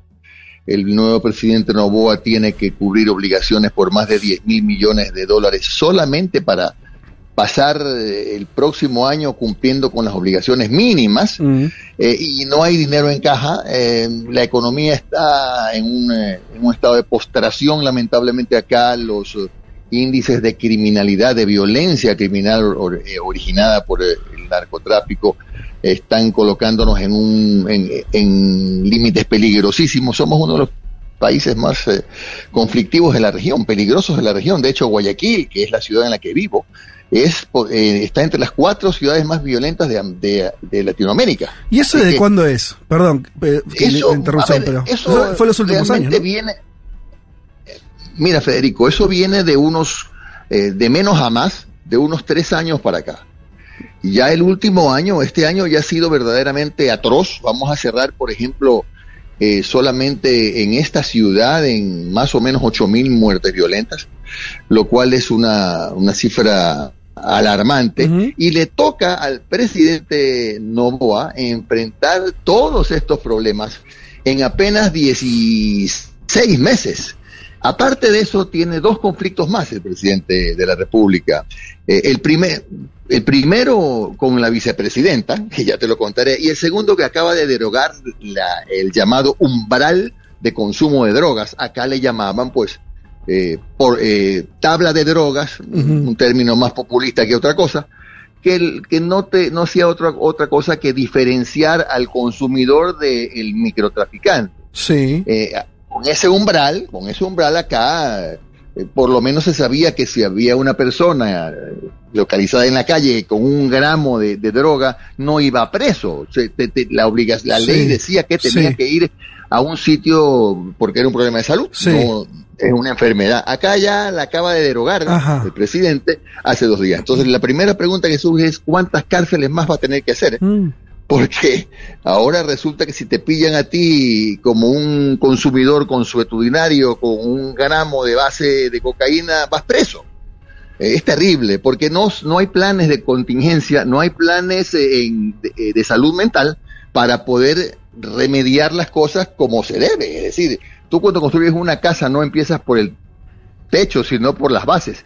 Y no hay nada acá, nada, absolutamente nada planificado en temas de salud mental. El segundo problema es la vicepresidenta, Federico. A ver, ¿cómo es Eh, eso? Hoy se, ho- hoy se tomaron la foto, hoy se tomaron la fotografía oficial, Sí. eh, los ministros sin la vicepresidenta. El presidente acaba de delegar a la vicepresidenta como única función que se vaya a vivir a Israel, a Tel Aviv, calcula tú, para ser mm, eh, una mediadora del Ecuador por la paz en la región Que se vaya a vivir, Eh, me dijiste. a Tel Aviv, eh, así como lo escuchas. ¿Por qué? Porque desde el que comenzó la campaña electoral, la relación de ella con Daniel Novoa fue muy mala. ¿Por qué? Mm. Porque cuando se inició la campaña nadie preveía la muerte cruzada. Entonces, para Novoa, que es un chico joven Sí. que, que calculaba ser presidente en el 2025, se le acortaron los plazos y ligó, a, perdóname, a- ya significa Sí. otra cosa, pero acercó como candidata a vicepresidenta Sí. a una persona que no la conocía bien, es una, este, una mujer Ajá. con ideas libertarias. Ah, es bueno, una- de, de eso conocemos acá. De eso ¿En serio de, de Sí. libertaria? Igual que, que bueno, es cero Estado, o sea, casi, Sí. casi cero Estado, Sí. nada, nada gratis. En resumen, ¿no? Sí. Es más o menos lo mismo. Sí. Entonces él no sabía, y es un hombre que más bien tiene un perfil, sí, es un empresario, es verdad, pero es un hombre de centro. Mm. Entonces, eh, eh, penosamente la relación fue tan mala que nunca se los vio juntos en campaña. Nunca se los vio juntos en campaña. Previa, antes de que, a, a pocos días de ganar la elección, lo, eh, ah, de, de hecho, en la celebración, en el festejo que fue en la casa del presidente de la República, en su casa en un balneario que se llama Olón, no estuvo la vicepresidenta. Ajá. Eh, y en la en la toma de posesión hubo un besito en la mejilla, bueno, Claro. ya para la foto, pero calcula tú lo que va a ser, eh, qué es lo que puede pasar, y eso es lo que me preocupa. Perdona que me extiendo un poco, pero es que es un tema gravísimo. Pero, eh, eh, La- en Ecuador, la-. ¿los vicepresidentes tienen alguna función importante o porque entenderías. Justo a eso voy. Ah, Justo, Federico. El presidente le asigna la función que quiera. Claro. Por ejemplo, al, al vicepresidente Borrero, Guillermo Lazo le asignó una sola función que era atender el área de la salud, que es lo que hizo Borrero en los dos años de gobierno de Lazo. A esta vicepresidenta, en un- una primera instancia, anunció, aunque no había firmado el decreto todavía porque no se había posesionado, que le iba a encargar las relaciones con los migrantes. Pero ahora, ante, ante el cisma que se ha generado, Sí. ¿por qué? Porque el día de la, de la posesión, Daniel Novoa estuvo en el Palacio de Carondelet con sus invitados y ella se fue a un mercado a, a, a- a a- compartir la comida con los vendedores Mm. del mercado, con, con la gente, etcétera, marcó ya una distancia, pues, una línea roja pues infranqueable completamente. Entonces, hoy tenemos ese gran problema. Y la cuestión de la, de la economía, o sea, ¿qué, qué expectativas? eh, Hablamos del problema más nuevo de Ecuador que tiene que ver con narcotráfico, como señalabas, la cuestión de las drogas y demás. Eh, la cuestión económica, ¿cómo, cómo está Ecuador y qué, qué expectativas tienen? ¿De qué agenda, con qué agenda llega Daniel Novoa? Bueno, la agenda que tiene es eh, poco agradable porque este año le corresponde honrar la deuda externa en lo que tiene que ver con intereses eh, y son más o menos 8 mil millones de dólares. Es, es, es una cantidad muy, muy, muy grande para este país. Eh, y el gobierno saliente dejó en caja 198 millones de dólares. Nada, claro. Aparte de eso, quiero conversarte, que no sé si sepa, Federico, que nosotros estamos viviendo como en la época prehistórica. Aquí hay apagones todos los días, desde hace un mes, eh, de dos horas, dos horas y media, según el sector. Todos los días. Ahora nos han perdonado este fin de semana, pero es una cosa tremenda que está conspirando contra el desarrollo económico del país, pu- pu- puesto que los negocios se paran, eh, un día te ponen un horario, a los tres días te cambian el horario de tu sector. Eh, realmente esta, este es un país, no quiero, es mi país y lo amo, pero, pero estamos, tenemos que eh, revisar bien la brújula, ver hacia dónde vamos. ¿Por qué los Poner apagones? Un poquito de orden, porque desgraciadamente se produjo una, eh, se produce, bueno, no desgraciadamente, todos los años se produce un estiaje aquí cada, cada seis meses, pero en esta ocasión ha sido un poco más severo y a pesar de que funcionarios del Ministerio de Energía lo advirtieron en enero, no hubo absolutamente ningún plan, por ejemplo, para pot- repotenciar o para cambiar o para mejorar la energía térmica que también, también tenemos. Hay muchas plantas térmicas, pero están en- estaban en desuso porque nunca nos, hace 15 años no teníamos problemas de tan graves de estiaje. Entonces cayó el estiaje, un gobierno con, de muy poca acción que fue el de, el de Lazo, mm, sin, pre- sin estar preparados. Y de paso ayer anuncia el Ministerio de Energía que se terminó el presupuesto del 2023 y ya no podemos seguir comprando energía a Colombia. Hace 10 años le- nosotros le vendíamos energía a Colombia, ahora le compramos a Colombia. Entonces en este rato estamos en, ese, en esa situación. Eh, ahora ya eh, abro las preguntas a, a mis compañeros. Estamos conversando con, con Jimmy Jairala, eh, periodista eh, ecuatoriano. ¿Te consideras periodista y político como tengo acá o, o ya hoy estás...? Sí, no, a ver, no, no, no, a- ambas cosas, pero yo procuro cuando, cuando hago mi programa, yo, Sí. yo, yo hice, yo he hecho televisión desde el año de, de 82, Ajá. hice televisión, 10 años hice una pausa en, en- en política activa, 12 años, pero ahora he vuelto a mi actividad, pero te, pero soy presidente, soy eh, fundador de un partido político, Bien. no puedo negar que soy político, no, No, puedo bueno, negarlo. eh, entonces, más allá, sin conocer, la, la verdad, lo desconozco en detalle tu, tu, tu ideología, pero lo que me estás contando, eh, lo pienso en relación al Ecuador de los años de Correa, es un Ecuador mucho peor en todo lo que me contaste, porque el narcotráfico es una realidad de hace 3, 4 años y de violencia. Eh, lo que me contabas en términos económicos de la deuda externa y ese peso también era algo que no existía de esa, por lo menos con esa, de esa manera, eh, en, en hasta durante los años de, de que gobernó el correísmo. Eh, mm, y al mismo tiempo el correísmo no vuelve a ser gobierno. ¿Hay algo ahí un poco extraño o, o es otra la evaluación que vos haces? No, no está bien lo que tú dices, es verdad, este, en el correísmo no pasaban estas cosas, pero el correísmo tiene un gran problema. el correísmo tiene un techo. El correísmo tiene un techo porque es un, es un partido que no se ha renovado. ¿En qué sentido? No ha, no ha renovado a, su, a sus dirigentes, todavía gira demasiado alrededor de una indiscutible figura como Rafael Correa. Sí. Pero todo, todo da vuelta alrededor de él. Entonces, por ejemplo, en la primera vuelta, el correísmo no quiso hacer alianzas con nadie. Mm. Con nadie. Y en la segunda vuelta, tampoco quiso acercarse a ningún partido político. Entonces el correísmo tiene un techo y mientras el correísmo no entienda que tiene que buscar aliados para participar en la próxima elección, le va a seguir pasando lo mismo. Solamente podría ganar una elección ganando en primera vuelta. Mm. Y, y una primera vuelta que fue atípica, Federico. Totalmente atípica, claro. porque mira, días antes de la elección estaban en segunda vuelta el, eh, la candidata del correísmo y Jan Topic, el Sí. candidato eh, de, del centro, digamos. Sí. así. Ellos estaban en segunda vuelta. Pero con la muerte del alcalde, el asesinato del alcalde de Manta, el asesinato de Fernando Villavicencio y un debate en el que no es que Daniel Novoa brilló, sino que no estuvo en el, en el conflicto, Mm. la gente lo empezó a buscar en las redes sociales Mm. y comenzó a ver que era el tipo que no estaba no estaba no estaba en la pelea en las peleas con nadie y, y- y ofrecía ofrecía esperanza por lo menos Mm. de paso se ha dicho tres días después de la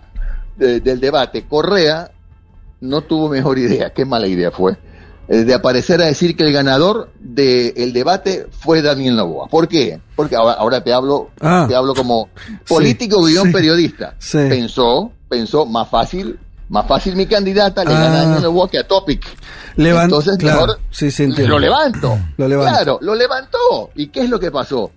Los Ganó. asesores de Novoa aprovecharon Claro. y Novoa ganó. Eso fue todo. Atípico por completo, Federico. Jimmy, ¿qué tal acá? Juan Elman te saluda. Te, te quería preguntar por cómo te imaginas, un poco a raíz de lo que acabas de decir, el correísmo y lo que nos contabas de Nova, eh, el escenario político a futuro, pensando en que tienen elecciones relativamente pronto, digo, ¿no? Son 18 meses de mandato. Eh, ¿Cómo te imaginas ahora la reconstrucción del correísmo? Si crees que va a haber espacio quizás para un diálogo, lo habíamos pensado antes con León y Asís, habíamos sectores del movimiento indígena más eh, asociados o más cercanos al correísmo, si crees que se puede dar esa transformación o si por el contrario va a seguir un poco esta senda eh, más del correísmo por su cuenta, con Rafael Correa como, como principal figura. Y después sobre Novoa, eh, que acá conocemos muy poco quién es, no sé si allá lo conocen realmente muchísimo más.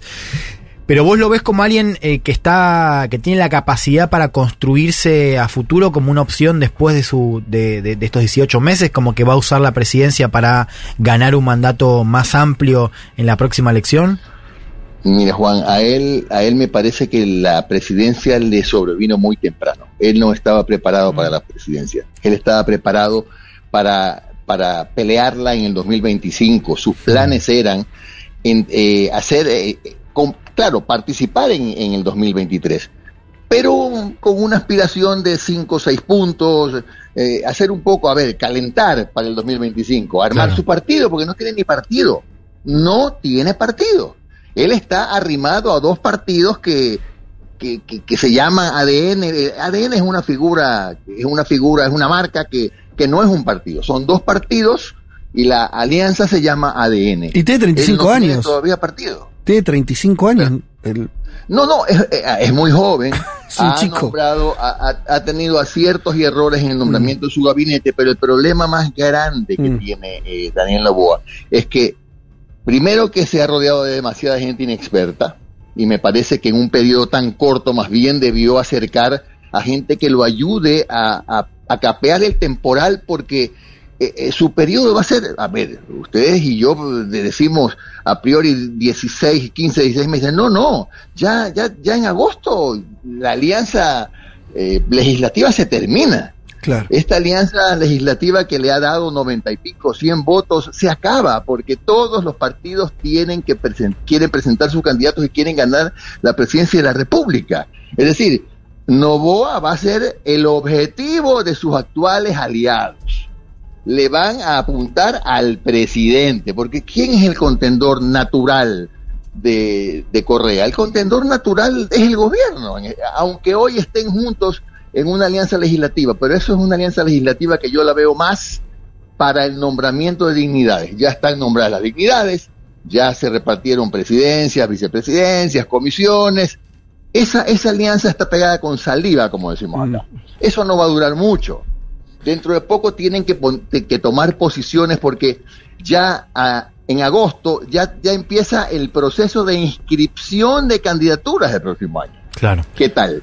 Entonces, eh, el periodo es cortísimo. ¿Y qué va a pasar con, con, eh, con Pachacuti, por ejemplo, que ahora está así eh, un poco más cercano a Leonidas Isa? Eso hay que verlo porque en lo que a Correa respecta, por ejemplo, el, el- el distanciamiento o el resentimiento que tiene Pachacuti con Correa es muy grande, muy grande.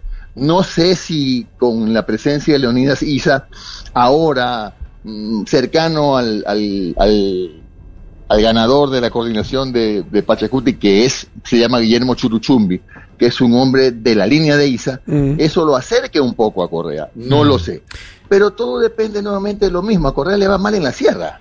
Claro. A Correa le va mal en la sierra y le va mal en la sierra porque no han podido arreglar su relación con el sector indígena, que es el 7% de la población del Ecuador. Y Jimmy, ahí eh, con respecto a eso, ¿hay algún ruido dentro del correísmo, no, que, que, que lo señala a Correa como el responsable de las últimas dos derrotas? Digo, pienso en, bueno, las últimas dos elecciones, eh, o, o- o no ves que haya eh, cierta crítica o al menos pública, no, a, a Correa.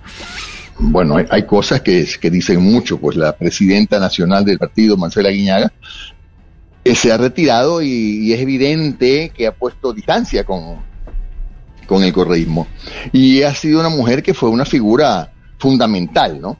Ahora, hay otras cosas que yo no sé qué, qué interpretación les dará el correísmo en la convención nacional que eligió hace una semana a Luisa González, que fue la candidata a la presidencia como Sí. directora nacional, no estuvieron ni el alcalde de Quito, ni el alcalde de Guayaquil, que son las dos ciudades más importantes y son del, son de, son de la RC, ni el, eh, a ver, allá le llaman prefecto, le llamamos acá, allá serían Alcalde. gobernadores, ¿no? No, ni el gobernador de Pichincha, Gobernador. ni el gobernador de Guayas, ni la gobernadora de Guayas, no estuvieron.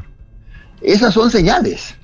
Esas son señal- señales, de manera que habrá que ver. Yo creo que el, que el correísmo tiene que no refundarse, porque no puede prescindir de la figura de Correa, que es indiscutible, indiscutible. Pero sí tiene que un poco eh, repensar el futuro, si, si les conviene seguir solos o les conviene hacer lo que les funcionó antes. Antes siempre tuvieron aliados, siempre estuvieron aliados buenos, malos, que Sí. después se deshacían, pero, pero siempre estuvieron con alguien. Pero el- la autosuficiencia no les ha funcionado. Y me da la impresión de que esta elección les ha dejado esa lección, por lo que pienso que si, si, si hacen un buen golpe de timón, el correísmo sigue siendo una figura importantísima, eh, el contendor a ganar en la próxima elección.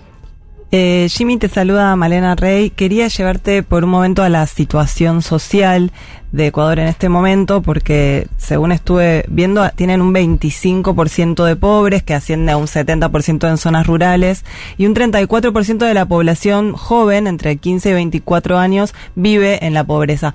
Quería preguntarte si, si crees que Novoa va a tener capacidad para dar algún tipo de, respuesta concreta y cuán determinante va a ser también cierta política de desarrollo social para aspirar a una posible reelección después de este gobierno express. Mira, eh, es lo único, lo único que le queda a Novoa para poder aspirar a la reelección es justamente reducir los, los índices de pobreza. Los índices de pobreza en el Ecuador son cada vez más altos y desafortunadamente, aunque somos un país dolarizado, para que tengas una referencia, la canasta básica, acá le llamamos canasta básica uni- unificada, es más o menos, perdón, la canasta básica es de 805 dólares más o menos. Y el sueldo mínimo es de 450 dólares. Ah, el doble. Pero esto, esto, esto es en la ciudad. En el campo es mucho menos. En el campo es mucho menos. Y nosotros dependemos desafortunadamente, este es un país que depende mucho además de, de- de los subsidios. Lo único que puede hacer Novoa, y dudo que lo haga, para poder tener liquidez, porque el país está en el límite de endeudamiento, lo único que puede hacer Novoa es, es, eh, comenzar a cortar subsidios. Y eso tiene un costo político elevadísimo. ¿Cómo combates la pobreza, la desnutrición, eh, en el campo sobre todo, que es dramática la situación. ¿Cómo la combates si no tienes plata para nada? Si este mes el gobierno de Novoa está pensando cómo, cómo va a pagar los sueldos a los empleados públicos. Me explico, el problema acá es muy grave. Nosotros hemos vivido una fantasía también mu- muchísimos años. Aquí el, eh, el, eh, el tema de los subsidios, que es bueno en cierta, por favor, yo, yo, yo no estoy en contra, yo estoy totalmente a favor, por ejemplo, del subsidio de transporte. Absolutamente de acuerdo. Pero hay otro tipo de subsidios, por ejemplo, que, que, que no le, que, que- que le han hecho daño eh, al país. Hay subsidios, por ejemplo, en ciertos horarios a determinadas grandes empresas a cambio a cambio de, de, de que generen más fuentes de empleo, no se hace el seguimiento, Claro, se aprovechan del subsidio, eh, Lazo los dejó derogando, ahora le están pidiendo el decreto, ahora le están pidiendo a Novoa que lo, que, lo- que nuevamente lo ponga en vigor. Eh, Este, este, ay, este país, qué país en el que vivimos por aquí hay noticias todos los días. ¿ah? Bueno, en eso, en eso somos. se van a entretener. En eso nos parecemos. En eso nos parecemos, Jimmy. Estamos hablando con Jimmy Jairala, periodista y político ecuatoriano. Eh, la última que, que eh, para hermanarnos también en, en, en esta cuestión y apelando, nos contabas recién de tu larga trayectoria, de los años 80 en actividad y demás. Eh, mm, el nuevo gobierno argentino, el de Javier Milei, eh, hay que ver, porque una cosa fue la campaña y veremos qué hace eh, cuando termina asumiendo, pero una de sus promesas era la famosa dolarización de la economía. Como ecuatoriano que sos y como alguien que vivió muchos años pre-dolarización, y por supuesto lo que pasó a partir del 2000 en Ecuador con, con el dólar, eh, ¿cuál es tu evaluación general de- del proceso de dolarización para Ecuador? A ver, a Ecuador le ha servido mucho eh, la dolarización para mantenerse competitivo eh, en, el, en el comercio internacional, por ejemplo. Eso ha sido muy bueno. Ajá. Eh, no tenemos moneda propia, pero caramba, nos vamos del Ecuador por más por más que sea un viaje de turismo muy muy modesto y, y los dólares valen mucho en América Latina, etcétera, etcétera. Pero bueno, eso es un eso es un consuelo, eso es un flaco consuelo. Sí. Lo- el problema que yo veo en la Mm. dolarización en Argentina es que Mm. todavía ustedes no están preparados para la dolarización porque para eso tienen que tener una eh, una reserva internacional, no sé cómo le llamarán, le llamarán allá, Sí. absolutamente sólida y no creo que estén en ese momento. Es decir, pueden entrar en ese proceso, pero yo no lo veo antes de un, de un par de años, ¿no? Mm. Esa es mi visión desde afuera. Y la y, y- y- y más allá de la implementación, las dificultades para implementar lo que es lo que está señalando, en términos de gestión, en términos sociales, la, la dolarización permitió que mejorara la distribución del ingreso, la empeoró, le dejó más margen o menos margen a los gobiernos para hacer política pública. ¿Cómo ves eso? Sí, sí, sí lo deja, sí lo deja. Lo que pasa es que eh, mientras no logres eh, eliminar de raíz la corrupción, tú puedes ser un país con dólares o con francos franceses o, o con eurodólares o lo que quieras, pero el resultado va a ser el mismo. Nuestro problema es que de la mano de la dolarización comenzó a crecer la corrupción y en este momento eh, ese es el grave problema del país. No, el problema de- de- del Ecuador no es la dolarización. El problema del país es la corrupción que ha hecho que este sistema esté en este momento flaqueando. Pero ¿por qué la dolarización mm, eh, ayuda a la corrupción? Creo que dijiste eso. ¿Por, ¿Cómo es eso? Es decir, no, no, es que ha crecido la corrupción, quiero Sí. decirte. Ajá. Eh, eh, el, el problema es que aquí no ha habido un sistema de justicia independiente. Ajá. En este país la justicia siempre ha estado manejada por X o Y partido político. Las instituciones de control han estado manejadas también por X o Y partidos políticos. Ha habido casos tremendos de persecución política. Bueno, no nos vayamos lejos. Este Correa está condenado por influjo psíquico. Claro. Entonces, to- todas estas cosas hacen que, que por más que tengamos una moneda sólida, Mm. por más que tengamos una moneda sólida, mientras no se combata la corrupción, el lavado de activos, ese es otro problema Mm. grave que viene de la mano de la dolarización. Bien. Usted, aquí en este país, eh, compañeros periodistas, ustedes ven que la gente a diario se queja de que, eh, de que el dinero no alcanza, lo cual es cierto, pero te presentan un proyecto de un edificio de, de 20 pisos Sí. eh, y de 500 apartamentos y se venden dos días. Ajá. O sea, hay eso- dinero. Lo que me estás queriendo decir, si te entiendo bien, es que hay un montón de, de dinero, o sea, de dólares circulando en la economía que no se sabe bien los orígenes, Pero, que no eh, pagan impuestos. me has, me has leído perfectamente. Eso por influjo psíquico lo hice. Es, acá es, lo que pasa es que el dinero sucio está demasiado metido y Claro. es el que ha dado lugar al crecimiento de la corrupción.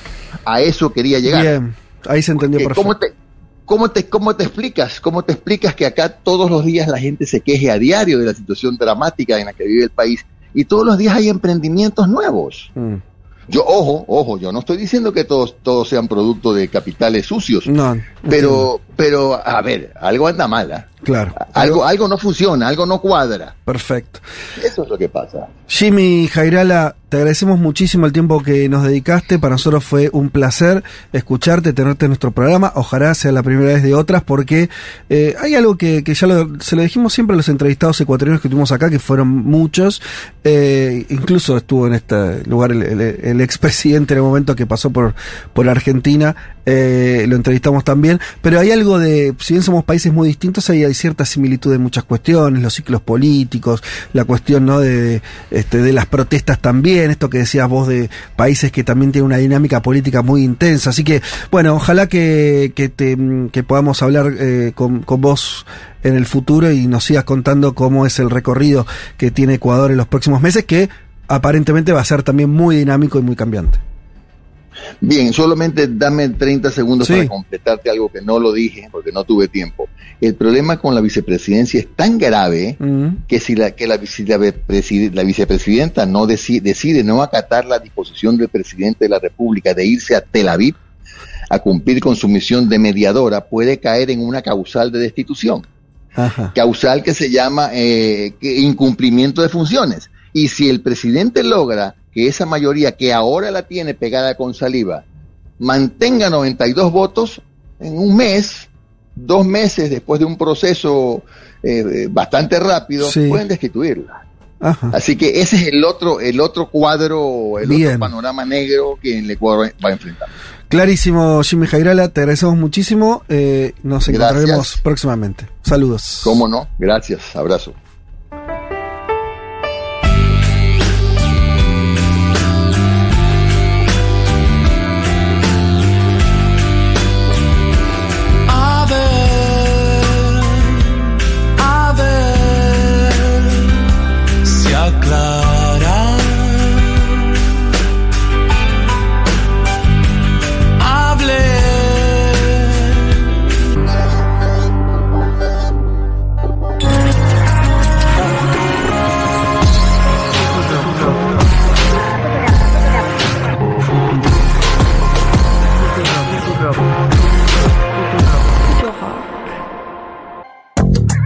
Programa donde hablamos del mundo para querer un poco más a nuestro país. Federico Vázquez, Juan Elman, Juan Manuel Carr, con Violeta Weber y Malena Rey. Un mundo de sensaciones.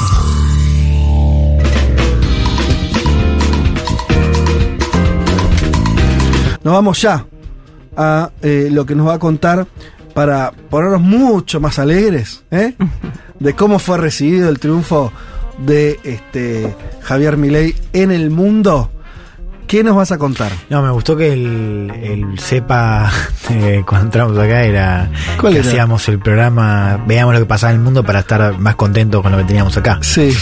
Eh, ¿Y ahora? Bueno, las, las realidades se solapan ahora, ¿no? Porque a partir, lo decíamos al comienzo del programa, a partir del 10 de diciembre Argentina va a ser un nodo de la ultraderecha global y el gobierno más importante, no solo de América Latina, sino de todo el hemisferio, si uno lo, lo mira en ese mapa de la ultraderecha, con mucha expectativa puesta, lo decíamos también, eh, el triunfo fue saludado por, te diría, todos los referentes, ¿no? A ver, este es un movimiento que no tiene fronteras claras, ¿no? Por ejemplo, Bukele que se suma a saludar a Milei troleando a Gustavo Petro, que es parte de su sello, Ay, ¿no? Eh, Petro que hace una suerte de descarga. Eso es un duelo igual ya personal Y que sí, usan. ya es personal. Me parece que nos usaron de excusa para decir su Para- pelea, ¿no? Yo lo leí así. Tal cual. Y Bukele lo cita y dice, ahora sin llorar. Eh, pero después tenemos los saludos de Santiago Abascal de Vox, de Jair Bolsonaro, de Brasil, de Donald Trump, también ahora le vamos a escuchar un ratito Sí. al expresidente de Estados Unidos, y Víctor Orban, presidente de Hungría, primer ministro que saluda a eh, Milei en Twitter y dice que va a estar en la inauguración del 10 de diciembre, lo cual comentábamos también. Va a ser un acontecimiento importante, o sea que Or- Orban, que es, te diría que el, el- hombre de poder de ultraderecha en Europa, digo, me parece que es el más importante hoy eh, y el que más asusta a la Unión Europea, que Orban se desplace a América del Sur para la inauguración, me parece que va a ser un acontecimiento eh, más allá de, lo relevante, sintomático, ¿no? De lo que estuvo en juego y lo que está en juego eh, ahora en, en Argentina. Escuchemos entonces al expresidente de Estados Unidos, Donald Trump, saludando a Milei como un padre, porque le dice, estoy muy orgulloso de vos. Lo escuchamos. A very special congratulations to Javier Milei on a great race for president of Argentina. The whole world was watching, and I am very proud of you. You will turn your country around and truly make Argentina great again. Congratulations. Javier Milei. Javier Milei. Desde Una la felicitación. oficina del presidente electo, ¿no? Sí, la real. Una felicitación muy especial a Javier Milei en su gran carrera presidencial en Argentina. Todo el mundo estuvo mirando y estoy muy orgulloso de vos. Vas a hacer Argentina grande de nuevo, ¿no? Eso ¿Cuánto dijo- queremos ahora que no gane Milei? Eh, perdón, Trump. Mucho, porque realmente va a ser mucho. Porque la sincronía me mata, chicos. O sea, No, es que más allá de, de también lo simbólico, pensemos en lo que sería. No, claro. Hay un caso para mirar que es el caso de Brasil. Claro, que Bolsonaro tuvo eh, una política exterior con Trump, con su canciller más Sí. radical, que era Dos Ernesto. Araujo. Araujo. Cuando llega Biden, eh, Bolsonaro fue obligado, empujado Sí. a cambiar su impronta para acomodarse al nuevo gobierno de la Casa Blanca. Y otra cosa más, eh, hay que ver qué hubiese pasado con Trump en la presidencia con este intento de golpe de Estado, porque sabemos que la presidencia de Biden jugó muy Con los militares, fuerte con los sí. militares de Brasil, ¿no? Por eso no es menor, no va a ser menor lo que pase en Estados Unidos el próximo noviembre. O en de, términos de ayuda económica, ya Trump ayudó a Macri. Sí. Menos de un año falta para la elección de Estados Unidos. Qué loco, ¿no? Muy poco. Bueno, va. Trump dijo que va a visitar Argentina. Eso también me parece importante. Trump que no pisa, si mal no recuerdo. No va nada a ningún lado, Desde ¿no? el G20. Eh, no, No suele dijo. ser alguien que viaje, Claro, ¿no? mucho. No, no. No dijo que va a estar en la Asunción. Ah. Se supone que la fecha está por confirmarse, pero si Trump viaja, bueno, va a ser un. Me parece que Trump tam- también eh, viaja aparte para estar solo, ¿no? También, ¿no? Me No quiere confundirse No quiere con- competir tampoco con con otros. otros eh, líderes de extrema derecha. A propósito de eso, va a estar Eduardo y eh, Jair y Bolsonaro. Van a estar Eduardo y Jair Bolsonaro, ¿no? Los Mm. dos Bolsonaro eh, con más relevancia internacional. Eduardo es uno de sus hijos, pero es el que está coordinando su agenda y el que más llegada tiene al círculo de Milei. Eh, escuchemos un pedacito, porque esto fue grabado, se grabó desde el equipo de Brasil la llamada, la videollamada que tuvieron Milei Eduardo Bolsonaro y su papá Jair eh, a raíz del triunfo del libertario. Eh, Una aventura del pensamiento, me imagino, esa conversación. Sí, no, pero escuchemos esto porque yo recién les pasaba esto de, de Trump, ¿no? Con esta idea de, de estoy muy orgulloso, ¿no? También Sí. Trump como el patriarca de la extrema derecha. Bolsonaro, bueno, reforzando esto, esto que decíamos al comienzo, ¿no? Lo importante que va a ser para otros países la experiencia de Milei, porque él dice eh, significa mucho, ¿no? Para Brasil y para todo el mundo. Lo escuchamos a Bolsonaro. Hola, presidente, ¿cómo está? Belei. Graças, tudo bem. Parabéns aí, tô muito, muito feliz aqui. Parabéns. Felices, felices demás. Felicitaciones. Sim, sim, você, você tem um trabalho muito grande pela frente. É, como disse na mensagem que te mandei, é, o trabalho vai para fora da Argentina. Você representa muito para nós, é, democratas, e somos amantes da liberdade.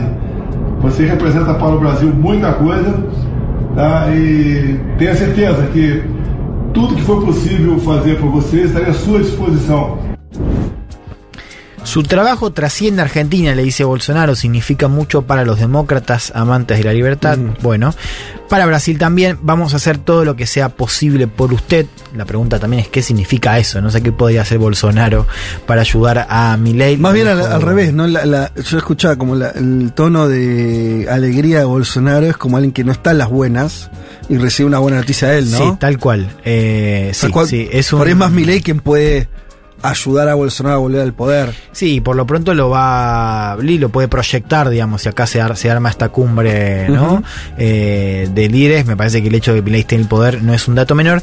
Fíjense cómo le contestaba Milei, también muy emocionado, digo, uno presta atención también a, cómo Milei responde, y hay una cosa de adoración, de fascinación, o al menos de mucho cariño eh, entre Bolsonaro y Milei. No se encontraron tantas veces, pero las veces que se encontraron parec- parecieron determinantes, y Eduardo parece ser el, el que realmente tiene un vínculo eh, de mucha cercanía. Eduardo, no le que- vamos a contar cosas de Eduardo Bolsonaro para que no se suiciden directamente. No, Porque pero. si Jair es malo, Eh, no, pero, pero Eduardo, y esto sí, eh, digo, yo conozco gente del entorno de Milei, los, los, los famosos Sí. chicos, que todos lo, todos chatean con él, o sea, tiene una cosa, eh, bueno, él estuvo mucho con, con en La Nación Más, estuvo con Feynman, estuvo con Johnny Sí. Eduardo, de, de toda la gente internacional, parece que Argentina es el punto quizás más destacado, no sorprende teniendo en cuenta que después de, de Brasil, Argentina ocupa un lugar central en la región. Eh, escuchemos cómo respondía Milei invitándolos a la mm, inauguración y poniéndose muy contento por la respuesta afirmativa de los Bolsonaro. Lo escuchamos. Y Jair, digamos, y Eduardo, para mí sería un honor enorme si, si vinieran para, para la Asunción el 10 de diciembre, sería algo hermoso. Iremos. Iremos. Iremos. Digo, buenísimo, fantásticos, les agradezco infinitamente. Vamos, vamos a llegar a gente, vamos a llegar a un poquito más temprano, creo que el jueves, ahí estamos en Buenos Aires. Ah, buenísimo, buenísimo, buenísimo. Y nos vemos antes. Bueno, nos vemos antes, dice. Profundo el diálogo. Sí. Em, Jair, digamos, Eduardo. A ver, eh, les, les decía, ¿no? El, lazo estaba formado de antes, se encontraron en la, en la CIPAC, en la cumbre conservadora, eh, hace no mucho tiempo, hace un par de años. Ahí tuvo también José Antonio Cast. Son firmantes de la Carta de Madrid. Acá hay un punto importante, porque la Carta de Madrid tiene Sí. que ver con este dispositivo que coordina la Fundación Sí. Disenso, eh, un, un órgano de Vox para todo lo que es la Iberoamérica, ¿no? Que para sintetizar es el vínculo de Vox con eh, América Latina. Eh, bueno, Milei, saben, eh, recibió al director de la Fundación Disenso después de su victoria, con lo cual ahí ya tenemos el, el vínculo físico, ¿no? Con los embajadores de Vox. Yo recordaba, haciendo esta columna, un encuentro en fines de 2018, si mal no recuerdo, eh, que estaba en el círculo militar la fui a escuchar a Victoria Villarruel. En ese momento, Villarruel estaba recién. Para, para, ¿cuándo fue esto? Fines de 2018. 2018 fuiste a escuchar a Villarroel al círculo militar. Sí. Eh, Bien. yo Lindo seguía en ese momento la, la incipiente juventud de derecha. Eh, era una cosa muy, Sí. muy poco articulada. ¿Qué Eh, cosa? ese movimiento, o sea, Ah. estaba, estaba muy en, en ciernes. Eh, Villarruel estaba, había publicado hace no mucho tiempo uno de estos libros, como Los jóvenes idealistas, esos famosos libros Sí. que tienen que ver con esta idea de reivindicar las víctimas del terrorismo de izquierda, estoy por supuesto entre comillas, Eh, así lo, lo presentaba. Estaba al lado de ella Javier Ortega Smith. eh, ¿Quién que es? era el cofundador de Vox, Ortega Smith fue durante mucho tiempo el número dos. eh, de hecho, se candidateó a Madrid. Era Abascal y Ortega Smith. Ortega Smith que tiene madre, madre argentina, por eso tenía el Ah. vínculo con Argentina. Entonces ahí vos veías al cofundador de Vox con Victoria Villarruel, que por cierto, también lo estaba recordando, ahí recién se estaba empezando como a acercar este espacio incipiente de derecha. Como en ese momento es una, una figura muy periférica, muy marginal. Y era, e- ese evento fue una cosa muy, eh, muy bizarra porque combinaba a señores trajeados del- del- de las familias militares que la iban a escuchar a Villarruel y los chicos eh, que iban a escuchar a Ortega Smith. ¿Qué chicos? Los jóvenes de derecha, lo- los, los seguidores del AGE y de Milei, Ah, que los iban a escuchar. Entonces era una mixtura muy extraña porque estaban los chicos con mochilas y vestidos Sí. como, como si uno los ve en general, no tiene una estética paqueta. Sí. o de, de chetos. Son Total. chicos con mochilas cargadas, Sí. con bermudas y los señores trajeados. Y en un momento eh, Ortega Smith empieza a corear Viva España y, y ellos empiezan, ¿no? Viva España, Viva España, Viva España. Bueno, esto pasó en 2018. Ahora, insisto, uno de esos embajadores estuvo con Milei reunido eh, unos días después de su triunfo. Eh, Milei que, por cierto, este año, y esta es la diferencia en, con, con- con esta mm, historización, si querés, del vínculo entre Milei la ultraderecha, este año Milei entra en el ecosistema yankee. Creo que la piedra Claro. angular de eso es la entrevista con Tucker Carlson, pero si uno sigue, por ejemplo, a Ben Shapiro, que es otro de los eh, mediáticos de, de extrema derecha con mucha llegada en podcast y demás, Ben Shapiro también está muy fanatizado con la figura de Milley eh, y me parece que un poco el mensaje de Trump también lo rubrica, ¿no? O sea, esto de felicitarlo de esa manera como escuchábamos, eh, ¿no? Ya está claro que a, a Milley lo están mirando en Estados Unidos. eh, Y eso es más nuevo. Eso es más- eso es de este año. Claro, claro. Sí, eso es de este año. Antes yo- no había directamente lazos. Y tengo una pregunta. Sí. Lo de España, ¿cómo Vox, que no es una fuerza que haya sido gobierno aún, Hmm. así todo se para medio como coordinador eh, o, facilitador de vínculos, de encuentros, de cosas Sí. con Bolsonaro, con Milena en Argentina, etcétera. ¿Eso por qué? ¿Porque tienen más guita? ¿Porque tiene una visión más panorámica que, que la de las ultraderechas de acá? Eh, ¿Es herencia del asnarismo que había practicado eso, yo me acuerdo, Sí. hace más de 10 años? Creo que es un poco de todo. Yo te diría, no tengo la información completa para darte una respuesta contundente. Te diría que hay algo de, de, de- de eso que había tenido Aznar, de, De esa, de proyección sí. iberoamericana. digamos, Aznar, ¿no? recordemos, había juntado, me acuerdo así rápido, ¿no? 2012, por decirte, hace muchos años, había juntado a la derecha venezolana, que estaba muy de capa caída en ese momento, porque todavía hay un Sí. Chávez vivo, bastante hegemónico, juntaba a, a Uribe, que en Colombia era un importante, a Macri en Argentina, eran, ¿no? Los esbozos de eso.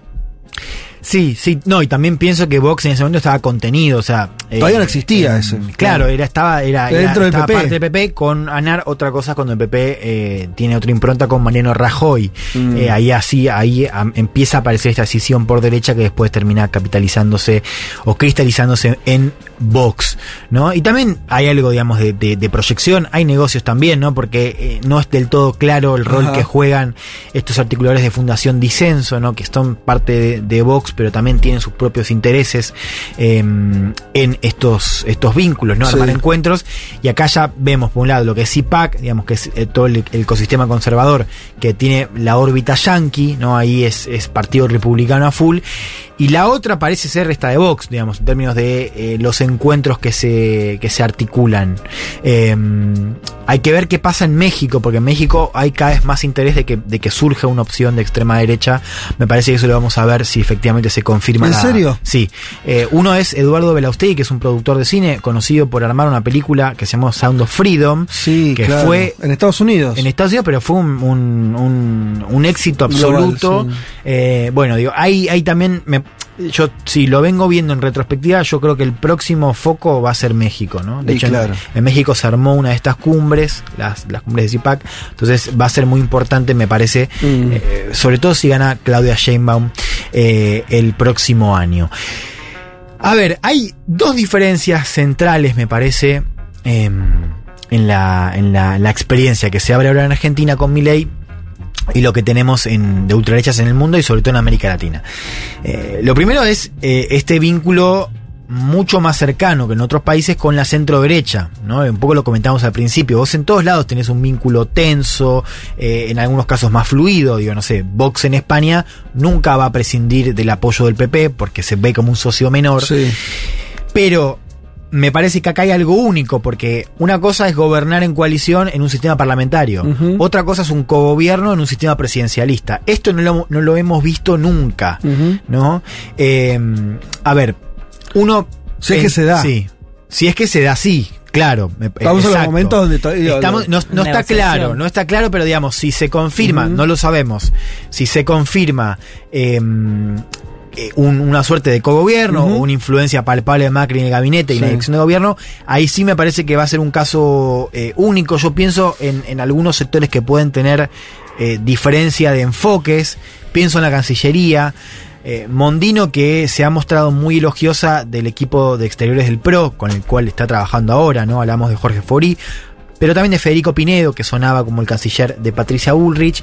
Eh, Mondino, que tiene una visión que intenta congraciarse un poco con la mirada de Milei, pero que al mismo tiempo busca ser parecida a la de Cambiemos, o sea, una mirada muy comercial, muy fuera de América Latina, pero no ciertamente antiglobalización como lo vimos con Bolsonaro y su canciller Araujo, o ni hablar Trump. Pero uno ve que Milei, por ejemplo, en la entrevista con Tucker Carlson, desplegó una narrativa internacional muy alineada con eso. Por ejemplo, diciendo que no va a hacer negocios con comunistas, hablando de China y Brasil. Eh, bueno, lo mismo con cambio climático, eh, que ahora lo va a tocar mal. Me parece que hay una, una pregunta, ¿no? Que es, eh, ¿qué vamos a ver? ¿Vamos a ver algo parecido a lo de Bolsonaro en materia de política exterior? ¿O va a primar esta lógica más de moderación que le puede imprimir Mondino. Bueno, ahí me parece que hay una pregunta importante y eh, creo que ese caso se distingue de otros, ¿no? Porque lo que vemos, a diferencia de otros lugares, es que la presencia de la derecha tradicional en eh, el gobierno parece ser un poquito más palpable. De vuelta está por verse. La segunda diferencia eh, es que Milei es un bicho raro en esa familia. Sí. Porque vos lo podés encuadrar claramente, y me parece que lo que escuchamos al comienzo es- lo deja muy claro, pero la definición económica de Milei, su mirada que es bien dogmática, ¿no? Esto de, de- de proclamarse como el primer presidente anarcocapitalista o paleolibertario, digamos, esta visión más encuadrada en la escuela austríaca de, economía, eh, lo hace un bicho raro eh, y lo hace también un nuevo referente. Yo creo que escuchemos a alguien que si les interesa el tema, yo le, les sugiero leerlo, que es Jesús Huerta de Soto. Jesús Huerta de Soto es te diría que es el, como el, máximo representante español de la, de la escuela austríaca. Tiene una cátedra en la, en la Universidad Rey Juan Carlos y es como uno de los grandes traductores al español de toda la bibliografía austríaca. Eh, Milei se declara un discípulo de él. De hecho, estuvo muy. O sea, Milei compartió con mucha fusividad eh, la felicitación de Jesús Huerta de Soto. Que me encontré con una clase que él dio esta semana, lo filmaron. Y él habla de Milei. Escuchémoslo primero porque dice. Es ¿Qué la hora es esto? Sí, esto para, para ver el segundo punto, que es lo raro que es, ¿no? Lo, lo, lo periférico que es en términos económicos. Eh, porque si lo buscan a este tipo, lo van a ver. Este tipo es, en, en economía, es. Eh, bueno, lo, lo que propone mi ley, digamos, que es la, la, la parte más radical, más periférica y, y nada conocida en términos prácticos. Bueno, Sí. él lo dice, es la primera vez que un discípulo mío llega a presidente. Lo escuchamos a Jesús Huerta de Soto en una de sus clases esta semana. Ah, mi ley. Bueno, ese es mi ley. bueno, hay que decir que yo tengo miles de discípulos. Eh, la inmensa mayoría de ellos nunca se ha dedicado a la política y además yo desanimo a que se dediquen a la política. Pero este se ha dedicado a la política y es el primero de mis discípulos que llega a la presidencia de un gobierno. Es interesante porque es una persona formada en contra del estereotipo o la caricatura que los medios de comunicación se quiere hacer de él. Él es catedrático de teoría económica, o mejor dicho, como dicen allí, profesor titular. Sabe perfectamente los argumentos, cosa que no sucede normalmente con los políticos, ¿eh? que son unos ignorantamus en materia de ciencia social. Bueno, esta es la primera parte del audio que quiero que escuchemos. Después yo me, me quedé prestando atención a- al resto de, de lo que decía sobre mi ley en el inicio de la clase. eh, y dice algo, habla de- del, del proyecto económico, habla de- de- del modelo y dice algo así medio al pasar como que la única manera de que triunfe la economía social de mercado, al menos por lo que yo escuché y por el contexto de la charla, es con un desastre social. Lo escuchamos. La situación allí es realmente desesperada y tengan en cuenta que nunca ha triunfado una reforma en la buena dirección hacia el desmantelamiento del Estado, salvo en circunstancias muy aciagas o de desastre social. Tenemos el caso más conocido, que es el triunfo de la economía de mercado, economía social de mercado, en la Alemania posterior a la Segunda Guerra Mundial.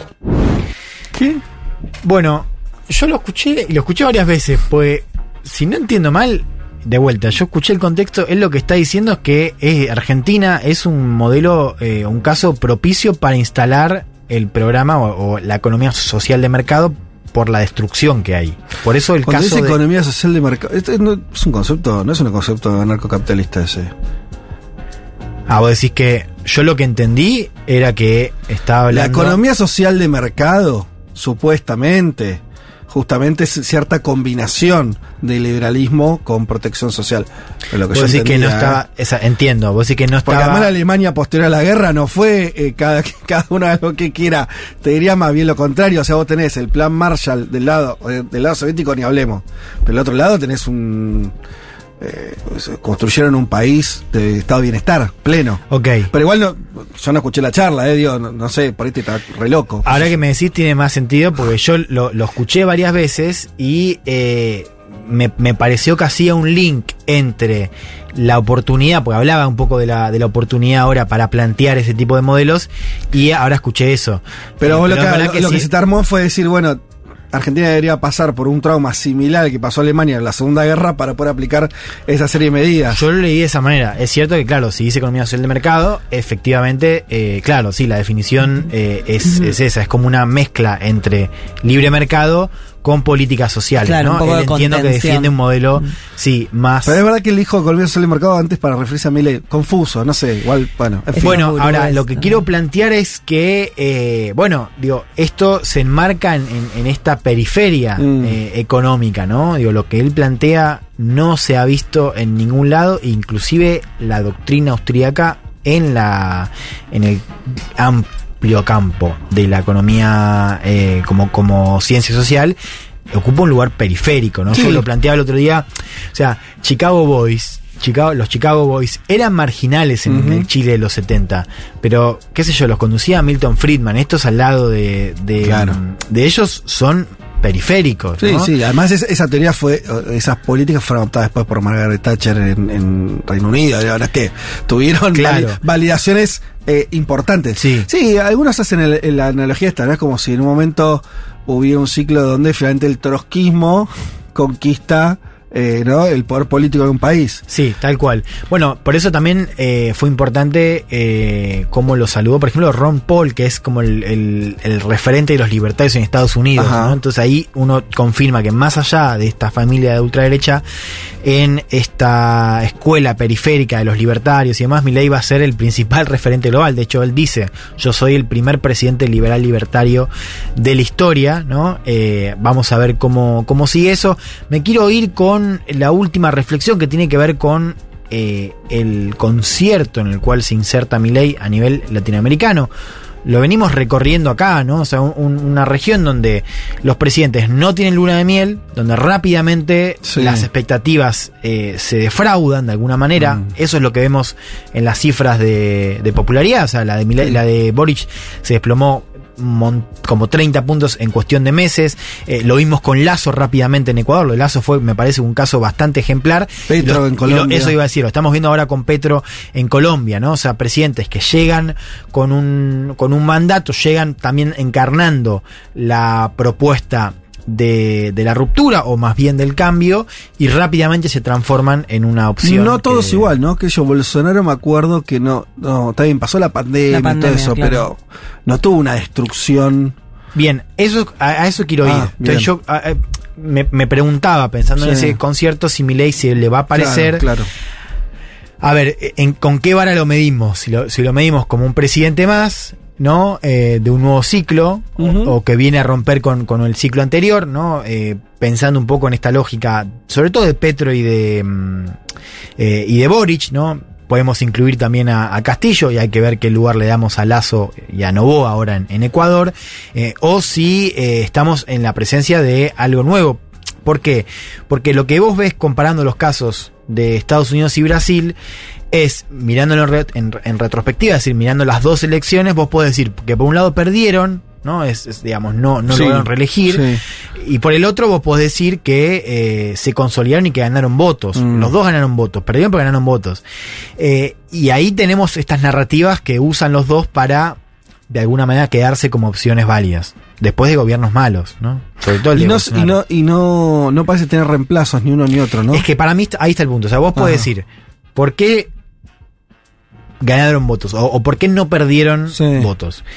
Eh, uno puede decir que le funcionó la narrativa de, del Deep State, del Estado profundo, esta idea de que, eh, lo vimos en Brasil, que Bolsonaro quiso pero no pudo, ¿no? Esta idea de, de que... ¿De qué exactamente? No, que, que, bueno, o, em, Trump hablaba de- del Estado profundo para decir que él quería hacer algunos cambios, pero que había parte de la burocracia que se resistía. Ah, como que su gobierno fallido fue fallido por la Sí, resistencia del yo sistema. eso acá lo veo como una posibilidad. O sea, que Ajá. Milei diga esto de la casta enquistada, Sí. que no quiere perder privilegios y que no lo deja hacer. Eh, que de vuelta es algo bien global, porque si vos mirás desde el Polonia hasta Israel, hasta otros casos, Mm.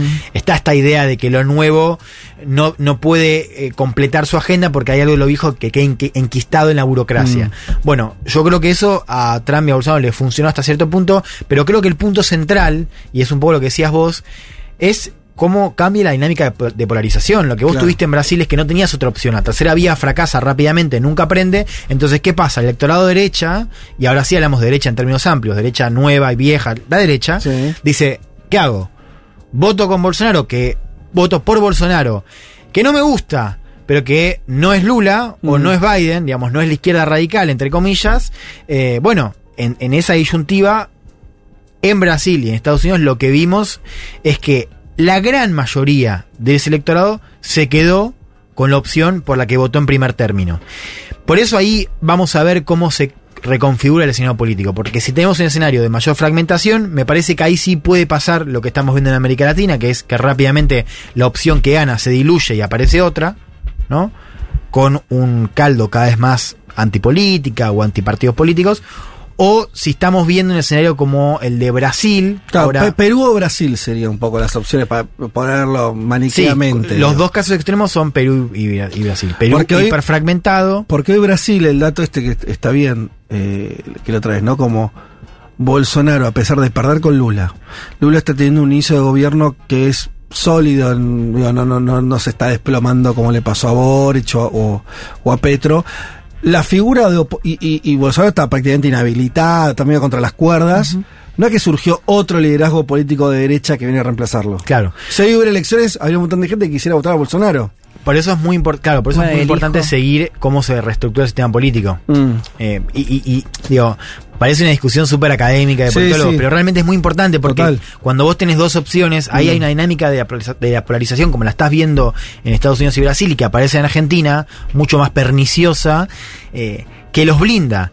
En cambio, si eh, hablamos, como dicen algunos, de que van a ser parte del paisaje, como otras fuerzas en América Latina, ahí sí puede aparecer otra cosa. Habría, que- sí, yo me llevo también que en esos países, hablemos de Brasil en particular, o de Estados Unidos en particular, me parece que hay eh, un montón de sectores, desde medios, empresarios, intelectuales, políticos, que juegan esta de decir, sí, no me gusta Trump, no me gusta Bolsonaro, pero es lo que hay.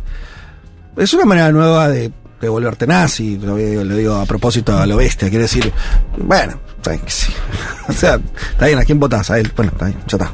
Quiere decir, porque no hay, no es que los dos gobernaron, aplicaron sus políticas, se sabe lo que piensan, no estamos frente a, ¿no? Incluso acá se mantiene con Milei difícil porque fue muy explícito, pero la idea de, bueno, quién sabe qué va a ocurrir, ¿no? Eh, en esos países gobernaron y aún así una parte muy importante del establishment decide que eso no es no hay ningún límite. Tal cual, ¿no? Y pienso que en los dos casos, esas figuras, Trump y Bolsonaro, si vos la, la- le mirás el núcleo, digamos, lo- los que realmente, eh, la parte de fenómeno que tienen, cuando digo fenómeno lo digo por la transversalidad del apoyo, Sí. por dónde ganan Sí. y por el volumen en general. Eh, en realidad, en todos esos casos es, es menos, o sea, es, es menos que la mitad, digamos. Es, puede ser un tercio. O sea, Trump, vos mirás encuestas y la y nadie parece querer querer votar a Sí, Trump, pero lo pero terminan están haciendo. votando, claro. Entonces, se refuerza. No digo porque al comienzo hablamos de, de, bueno, de, de, de cómo miramos el Ajá. porcentaje de Milley. Sí, sí. Y ahí en todos lados hay algo parecido. Digo, no es nuevo esto de. Salvo Bukele, que es otra cosa, porque Bukele Pero eso, se los claro, lleva puestos a todos. Claro, a todo el sistema. A todo el y- sistema. Y genera otra cosa. Ojo, porque en Brasil y, y- y en Estados Estados Unidos tampoco es que de base de Trump ganó la primaria. La ganó Mm. bien, pero digamos, no es que fue. eh, no es que la gran mayoría del, del- del país vota por Mm. Trump. No, no, no es Mm. esa. eh, o- No, de hecho, el voto así. popular ahí ni siquiera. No, pero claro, bueno. no digo voto. No, no es que la mayoría de- del país está en eso que llamamos el trampismo, Sí. su base.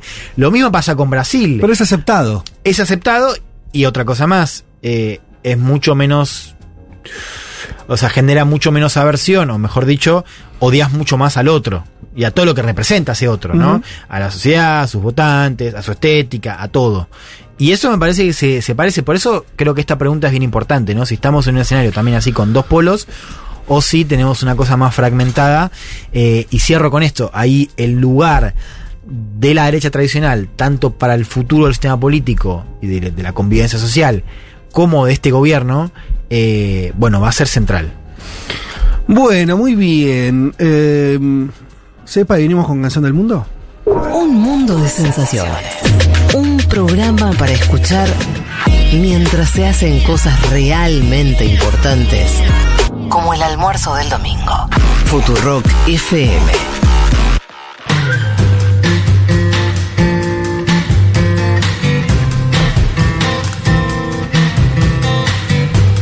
Pablo 30, como siempre, nos prepara esta canción del mundo y hoy nos dice, subimos al panorama y la noticia de que el partido neerlandés de extrema derecha, lo que hablamos al inicio de esta emisión, eh, liderada por el antiislamista y euroescéptico, ese concepto me aburre profundamente, el euroescéptico. ¿qué? Es como, es casi como...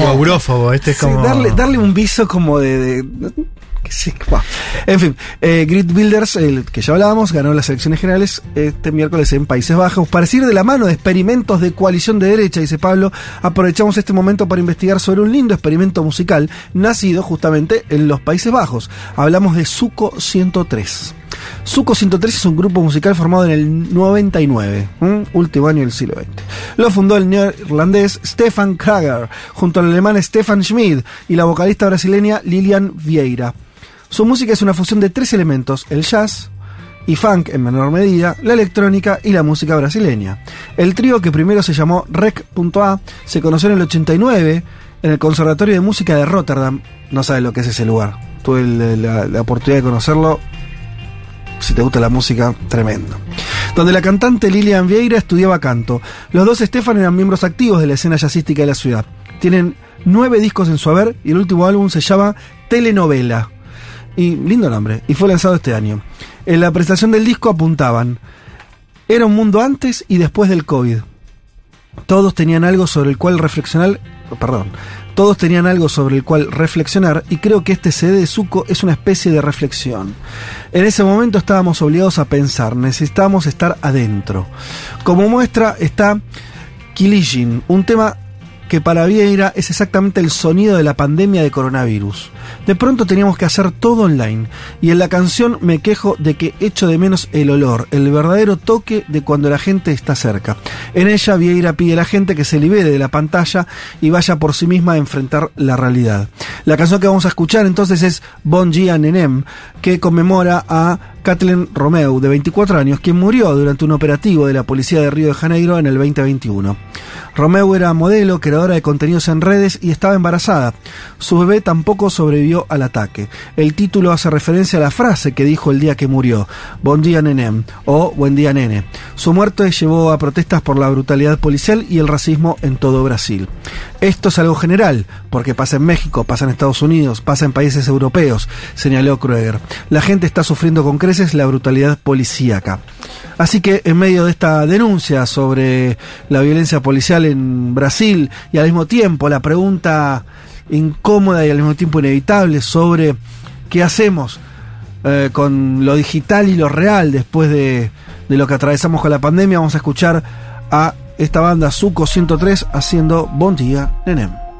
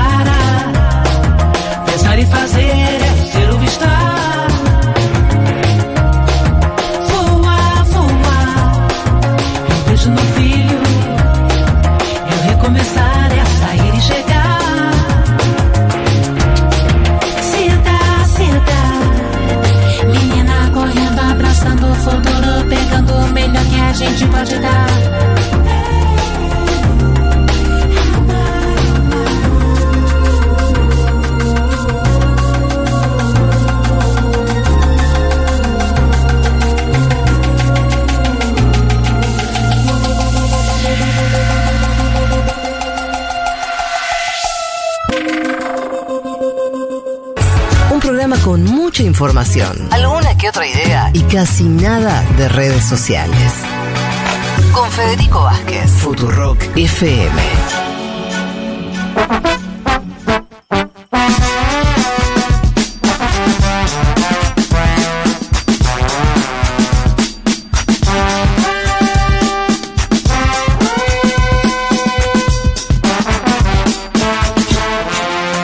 Empecemos esta columna de Mundo Expandido también tomando el tema de las derechas, pero Sí. en este caso en relación al cambio climático. Me interesa ver un poco eh, qué, qué políticas ambientales tuvieron algunos gobiernos de derecha para analizar qué pasa cuando ciertos líderes eligen negar el cambio climático como realidad. Vamos a repasar eh, la política ambiental de Donald Trump, de Bolsonaro en Brasil y de Giorgia Meloni en Italia, un poco para ver a qué atenernos con, Sí. con Milei. Tomé como punto de partida para preparar esta columna una nota que salió en un especial de Cenital sobre la Argentina libertaria, escrita por Ana Julia Aneise, ella es investigadora de Fundar y economista y magíster eh, de Economía y Derecho de Cambio Climático en Flaxo, y la nota se llama Política Ambiental en el Gobierno del Negacionismo. ¿Quién dijo que todo está perdido? Y, me gustó esa pregunta del título porque da como un pequeño viso de, optimismo que, que ahora vamos a ver por dónde podría llegar a venir. Pero bueno, lo primero que hay que decir es que la política ambiental eh, es una suele caer como en el grupo de ciertas políticas más ingratas porque su rol es el de prevenir. Entonces las notamos sí. cuando no funcionan, cuando Mm. están ausentes y justamente cuando no funcionan puede ser muy grave esa falta porque bueno, vimos estos últimos años que se aceleró muchísimo el cambio climático con distintos fenómenos meteorológicos muy extremos como las sequías, que hubo muchas en este país, pero también incendios, olas de calor, lluvias torrenciales, inundaciones, que son cada vez más frecuentes en distintos lugares del mundo y que muestran un poco qué, herramientas o qué falta de infraestructura tienen ciertos estados para dar soluciones o reaccionar a tiempo, ¿no? Y, y la verdad que la crisis climática justamente demanda una serie de transformaciones que que van a marcar un punto de inflexión en ciertas políticas de Estado, ¿no? Va a haber que cambiar ciertas infraestructuras, va a haber que modificar algunos patrones de consumo eh, y también reorientar algunas especializaciones productivas. Y la verdad es que no todos los estados están en las mismas condiciones para, para hacer estas, est- Claro. estos cambios. Eh, los países centrales, esos que, que ahora que forman parte de este mundo libre que con el que Milei sí se quiere relacionar, destina muchos recursos estatales Mm. a impulsar la transición energética y ciertas tecnologías que se llaman verdes, eh, porque porque también hay muchos condicionamientos externos a los países que no lo hagan. Esto, este es el punto, digamos, que la Unión Europea, por ejemplo, está instrumentando un montón de regulaciones para la importación de productos libres de deforestación, hay mecanismos de ajuste de carbono para, para aplicarle tarifas a los, a los productos que no cumplen con ciertos estándares de, emisión o de huellas de carbono. Eh, y esto la verdad que Argentina no está muy a la vanguardia de esto, más bien lo contrario, y en un futuro corto, mediano plazo, podría afectar la- las exportaciones, podrían subirnos los impuestos por tener productos que no cumplen con, con esos estándares, eh, porque eso, eso están haciendo los países que sí consideran que, el cambio climático es un, problema real. Eh, y también veía ¿no? que en, la Unión Europea, y, esto lo, lo analiza muy bien en, en la nota Ana Julia Aneise, que hay una especie de devenir verde que, que la verdad que, digo, hay, está involucra, están involucrados muchas partes del Estado en este tipo de, de de políticas, ¿no? Instrumentar políticas que, reduzcan la huella de carbono, pero que también marquen los esquemas de trazabilidad eh, para, para dar cuenta del impacto ambiental de ciertas producciones, ¿no? Digo, desde la Cancillería hasta el Ministerio de Ambiente y Desarrollo Sostenible, el Ministerio de Agricultura y Ganadería, la Secretaría de Energía, son un montón de organismos del Estado que pueden implementar políticas en este, en este sentido y, es parte de- del rol que tiene el Estado en el comercio internacional, que es lo que mi ley en el debate, digamos, desconoce reconoció, Claro, ¿no? Cuando dijo obvio. que el Estado Sí. eh, no, no tenía nada que hacer en las relaciones internacionales. Eh, bueno, y, a la vez también pasa que, que el, el tema del impacto ambiental de la producción está teniendo bastante espacio en los acuerdos eh, financieros de cooperación internacional. Eh, hay países que orientan su inversión en otros en proyectos alineados con ciertos objetivos de, de sustentabilidad y Argentina digo, eh, puede ir a tener que ir a buscar ese financiamiento y que no se lo den justamente por no atenerse a, a estos cambios, ¿no? Entonces ahí puede haber un tipo de problema para Milei. O sea, Milei va a querer ir a buscar dinero a una serie de países Sí. que tal vez sus organismos no se lo presten si él sigue Bien. con estas políticas negacionistas. Eh, analicemos un poco qué, qué pasó con Trump y Bolsonaro, que son dos Ah, gobiernos claro. ya terminados, Sí, y también con Meloni para dar ejemplos concretos de estas políticas. Lo primero que hay que decir es que todos estos países eh, suscribieron al Acuerdo de París, que como ustedes sabrán fue un acuerdo que se hizo en 2016 con 194 partes, Mm. son 193 países y la Unión Europea, que establece una serie de, una serie de objetivos eh, internacionales a largo plazo para todas estas naciones que suscriben y Argentina firmó ese acuerdo. Eh, que, que- digo, el, el punto básico del Acuerdo de París es reducir eh, las emisiones de gases que generan el efecto invernadero para que la temperatura del mundo no aumente tanto más, Sí. o que no aumente más de 2 grados centígrados. Sí. Eh, y bueno, y, y re- revisar esos compromisos de cada país cada cinco años, financiar Sí. a los países en desarrollo para mitigar los efectos del cambio climático. Y, y digo, esta, este tipo de, de solución coordinada a nivel internacional hace que los países con más recursos destinen estos financiamiento a los de bajos recursos con estos objetivos comunes que, que se pactaron en el Acuerdo de París. Bueno, lo primero que hizo Donald Trump cuando llegó a la presidencia de Estados Unidos en enero de 2017 fue salir del Acuerdo de, de Sí. París, retirarse eh, y sobre todo borrar eh, el cambio climático como una de las eh, de los enemigos de Estados Unidos, digamos.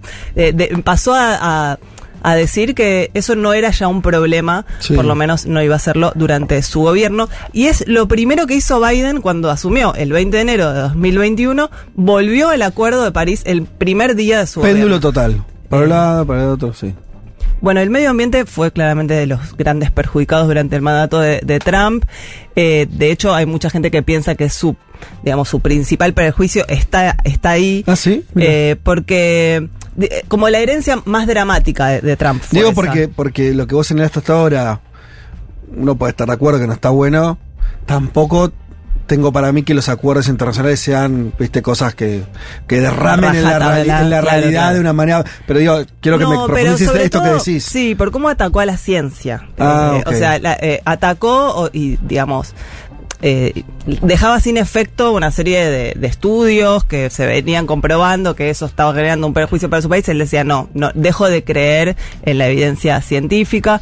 Bueno, entonces decía, eliminó el cambio climático de la lista de amenazas a la seguridad nacional y derogó 125 normas de regulación ambiental, a razón de 30 normas por año, que esto abarcó un montón de, de áreas. Por ejemplo, no sé, exoneró de evaluaciones de impacto ambiental a un montón de emprendimientos de infraestructura como oleoductos o autopistas. Se podían construir sin marcar qué impacto tenían. Eh, revirtió el estatus de protección de algunas reservas naturales para que a partir de ese momento se pudieran explotar sus recursos naturales. Un ejemplo muy, muy claro fue en el Parque Nacional Tongas en, en Alaska, que es uno de los sitios más relevantes en cuanto a la protección de bosques, que hay árboles de, no sé, mil años de edad. Trump permitió el ingreso de empresas madereras para talarlos. Eh, o también perjudicó mucho los territorios protegidos eh, para, para los pueblos originarios, alentando que ingresaran en esas zonas Mm. empresas o industrias eh, de hidrocarburos y, y- eh, y oleoductos. Y, y- y trató de transferir esas tierras consideradas eh, sagradas a, a las grandes corporaciones mineras y, y se alineó con las corporaciones de carbón y de petróleo para flexibilizarle todas las bueno, todos los controles sobre la emisión de, de gases del, del efecto invernadero, que era justamente lo que ah, se había dicho en el acuerdo de, París.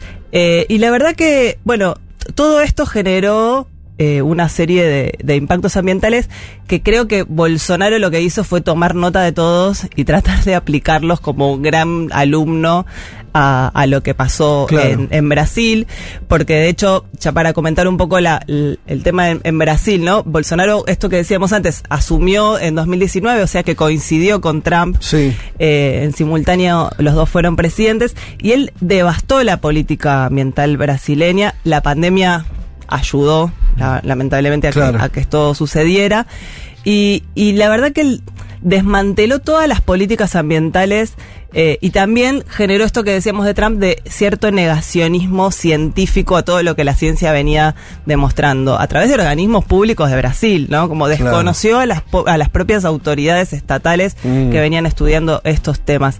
Eh, él asume en enero y... También hay, perdón, hay Sí. como una partidización, ¿no? Me parece la estrategia en la que utilizan en general es partidizan algo que podría ser un consenso mucho más general, porque Más horizontal. hasta hace unos años, digo, defender el medio ambiente casi que era una pava, digo, una pavada, quiere decir con un espesor político menor, Sí. No, y- donde, sí. eh, no sé, en Argentina, eh, no sé, el PRO estaba también era verde, ¿me quiero decir? Eh, y me parece que la estrategia no de las ultraderechas es lo partiza, dicen "Est- esto es de, de la izquierda, esto Sí, de, los la de cultural, los progres, total. Claro, eso. y lo convierten en algo que no es. Porque claro que ¿por qué va a ser progresista cuidar el medio ambiente? Puede ser Sí. totalmente funcional, status Sí, quo. incluso dicen que es ¿me entendés? marxista, tipo, ¿qué Claro. tiene que ver? Exacto. Eh, bueno, Bolsonaro igualmente tenía en, en promesas de campaña había dicho que iba a cerrar el Ministerio de Medio Ambiente, no lo pudo hacer, No lo digamos, pero sí lo despojó de recursos Claro. eh, y nombró a Ricardo Salles al frente, que es un, un funcionario muy oscuro que terminó eh, siendo despedido, acusado de tener vínculos en un caso de tráfico ilegal de madera y otra causa por obstruir averiguaciones en un caso de deforestación, o sea, justamente Mm. era un funcionario Claro. que avalaba eh, la, la deforestación. Y este funcionario en plena pandemia llegó a declarar públicamente, dice- eh, o sea, en un micrófono, ahora que estamos en un momento de tranquilidad porque los medios están concentrados con el COVID, tenemos que aprovechar para hacer pasar Claro. todas estas normas. Eh, para flexibilizar eh, todas estas normas me- medioambientales y, y- y facilitar esa la expansión de, Ajá. de todas esta- estas cuestiones muy muy de deforestación en, en el- pésimas para el ambiente. Eh, hubo otro, bueno, el canciller eh, Araullo, que ustedes lo mencionaron, Sí. eh, él fue el que criticó abiertamente el acuerdo de, de Claro. París y dijo esto que vos decías, ¿no? Que so- las políticas climáticas son un dogma marxista Claro. que es tipo el ejemplo más obvio de negacionismo Sí. y de est- y de esta perspectiva también anticientífica porque justamente hay un montón de evidencia que, que marca lo contrario. Pero el tema más importante pasó por eh, el Amazonas, por Mm, la Amazonía, que acá lo, tra- lo tratamos hace dos semanas, eh, porque como sabrán, bueno, es la zona más importante de, no solo del continente, sino del mundo en cuanto a, a la generación de bueno, de, claro, de absorción de carbono para Sí. transformarlo en, en oxígeno y la deforestación y los incendios, bueno, provocan emisiones directas que perjudican el, todo este tema del efecto invernadero. En 2019, o sea, el primer año de, pre- de la presidencia de Bolsonaro, el Instituto Nacional de Investigaciones Espaciales, el INPE, dio a conocer los datos que apuntaban a que aumentó un 88% la deforestación ilegal en esa zona respecto del, del año anterior. Y la reacción de Bolsonaro cuando le señalan esto en su primer año de mandato fue cuestionar la veracidad de los datos, echar al director del organismo y recortar presupuestariamente el, bueno todo el, el- dinero que recibían las instituciones que seguían y aplicaban políticas públicas en este sentido, como el Instituto Brasileño del Medio Ambiente eh, y Recursos Naturales Renovables y la Fundación Nacional del Indio, que es la- el FUNAI, que es una agencia de protección del gobierno para los intereses y las culturas de, los pueblos originarios. O sea, des- desmanteló todos estos, estos instrumentos públicos y estos institutos. Perdón, en es, no me acuerdo el año, por ahí vos, Juan, te lo acordás porque creo que vos conocías más al, al cronista. Hubo un asesinato muy eh, renombrado. Bruno Pereira, o sea, está Don Phillips, que era el periodista, iba con Bruno Pereira. Bruno Ay, sí, trabajaba en la FUNAI. En la FUNAI, eh, claro. y él se va justamente por diferencias, eh, porque por los recortes que hubo en el órgano. Y terminaron los dos asesinados en la selva. Sí. Eh, tanto Unos el cronista después. británico era, ¿no? De nacionalidad Sí. británica, como eh, el brasilero. eh, vinculado al, al No, y lo que pasó ahí fue que Bruno no trabajaba en la Unijaba, que lo, que- lo que pasó ahí fue que las propias comunidades se tuvieron que hacer cargo del trabajo que le correspondía al Estado, porque Claro. la FUNAIGA ha sido desmantelada. Sí, eh, eso tuvo consecuencias en relación a los apoyos externos, porque todos los países europeos que apoyaban Sí. el, el fondo de la Amazonia interrumpieron la, la financiación, o sea, tuvo consecuencias Claro. también financieras para el gobierno de, de Bolsonaro y también se empezaron a obstaculizar los, ciertos acuerdos del Mercosur y, bueno, con distintas empresas que, que interrumpieron la importación de productos originarios de Brasil justamente al ver este desmantelamiento, ¿no? Eh, pero bueno, la verdad que Bolsonaro contó con el, el apoyo de el- todo el sector del agronegocio, que se beneficia de- del desmonte, digamos, no eran solamente sus caprichos. Y, y la buena noticia en algún punto es que Lula está tomando esto como uno de los ejes centrales de, Mm. de su nuevo gobierno, tratando de revertir lo más rápido posible las políticas destructivas de Bolsonaro. Sí. Y en algún punto lo estuvo logrando, por lo menos en cuanto a, a la selva. eh, vieron que, bueno, esto lo, lo trajiste vos, Fede, en Panorama, me acuerdo, hace Sí, dos sí, semanas, que está incrementando de nuevo Sí. la, la, la forestación, digamos. Sí. Un 22,3% es lo que creció respecto del último periodo de entre 2021 y 2022. Es el mejor resultado que se consigue desde 2019 y, y está bueno saber que la política ambiental pasa a ser ahora central para Brasil y no una más de sus políticas, sino como cada vez más en el centro de, de la agenda. Y pasemos, si quieren, al caso de Meloni, de, Sí, de Italia. era el más eh, distinto. el más distinto es, digo, ella asume en octubre de 2022, o sea, lleva un año en el gobierno.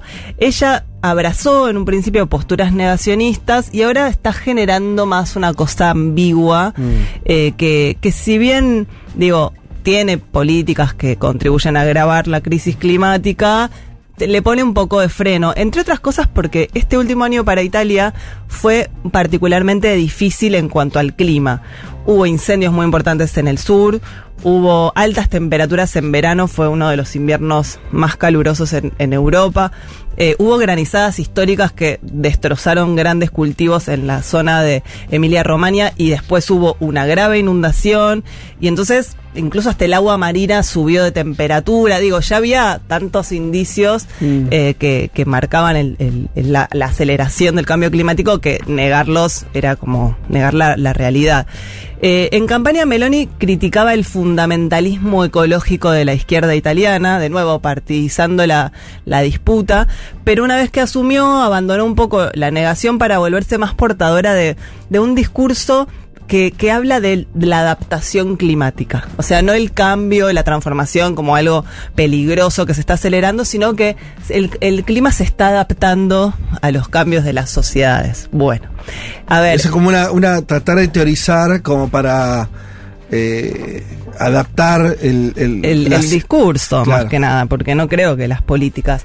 Hay, hay dos personajes en su gobierno que representan este viraje. Uno es Francesco Jubilei, que es el principal asesor de cultura, que es un- uno de estos jóvenes escritores y empresarios que son una de las voces No, no de, sé quiénes son estos de que la ecología conservadora. Ah, existe eso. Eh, sí, es Para, una... ¿cómo existe la ecología conservadora. Es ¿Qué, como qué una. sería? eh, bueno, él, este, este Sí. Francesco Jubilei, eh, es- pertenece como un ecologismo progresista y medio mainstream, digamos, no el activismo de base, de tipo Greenpeace o los jóvenes por el Sí. clima, eh, sino un tipo que dice que para él todo ese activismo es más que nada como una emanación del, del- de lo que antes eran la- los anti-globaliza, los globalifóbicos, ¿se, se acuerdan? sí.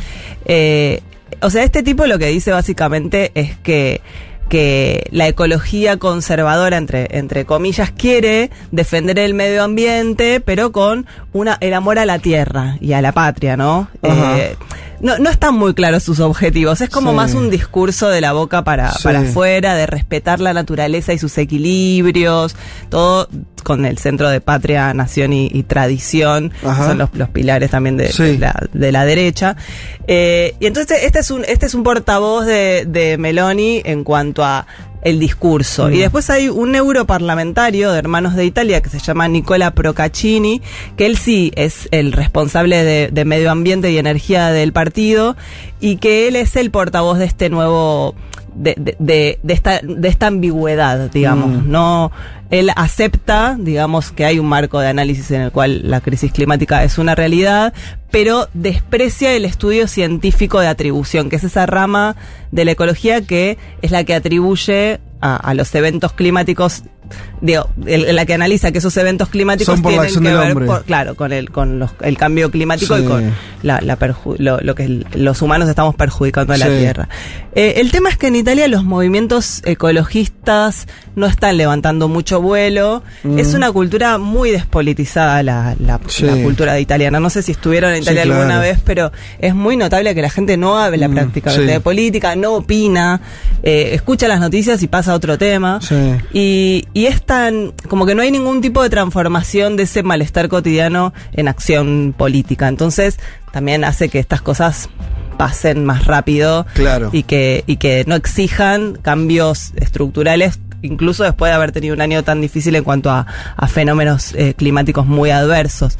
Eh, la verdad que acá es cuando, bueno, me acordaba de la otra columna que preparé, ¿no? De los jóvenes activistas que, que en Europa se manifestaban rompiendo cuadros en museos, ¿no? Como está un poco desenganchada la, la, la necesidad de la política pública ambiental, del reclamo o, de, o del activismo más masivo, ¿no? Como que son jóvenes que, que tienen su, su propia de- agenda, pero que eso no impacta de una manera demasiado masiva al interior de la sociedad y entonces cuesta mucho más seguir estas políticas y exigir que, que los, los que gobiernan tomen medidas puntuales. Bueno, porque a veces pasa con, con la ecología o el ambientalismo, con- entiendo que es el término más correcto, que a veces queda como una agenda que está desenganchada de otras. Entonces, si esa agenda, ahí empieza, el- me parece un proceso de despolitización o de, no sé, digo, si está desenganchada de otros, de otros reclamos es muy difícil leerlo en términos más... eh, eh, esto que vos decís, que, que no sucede, que sucede algo distinto a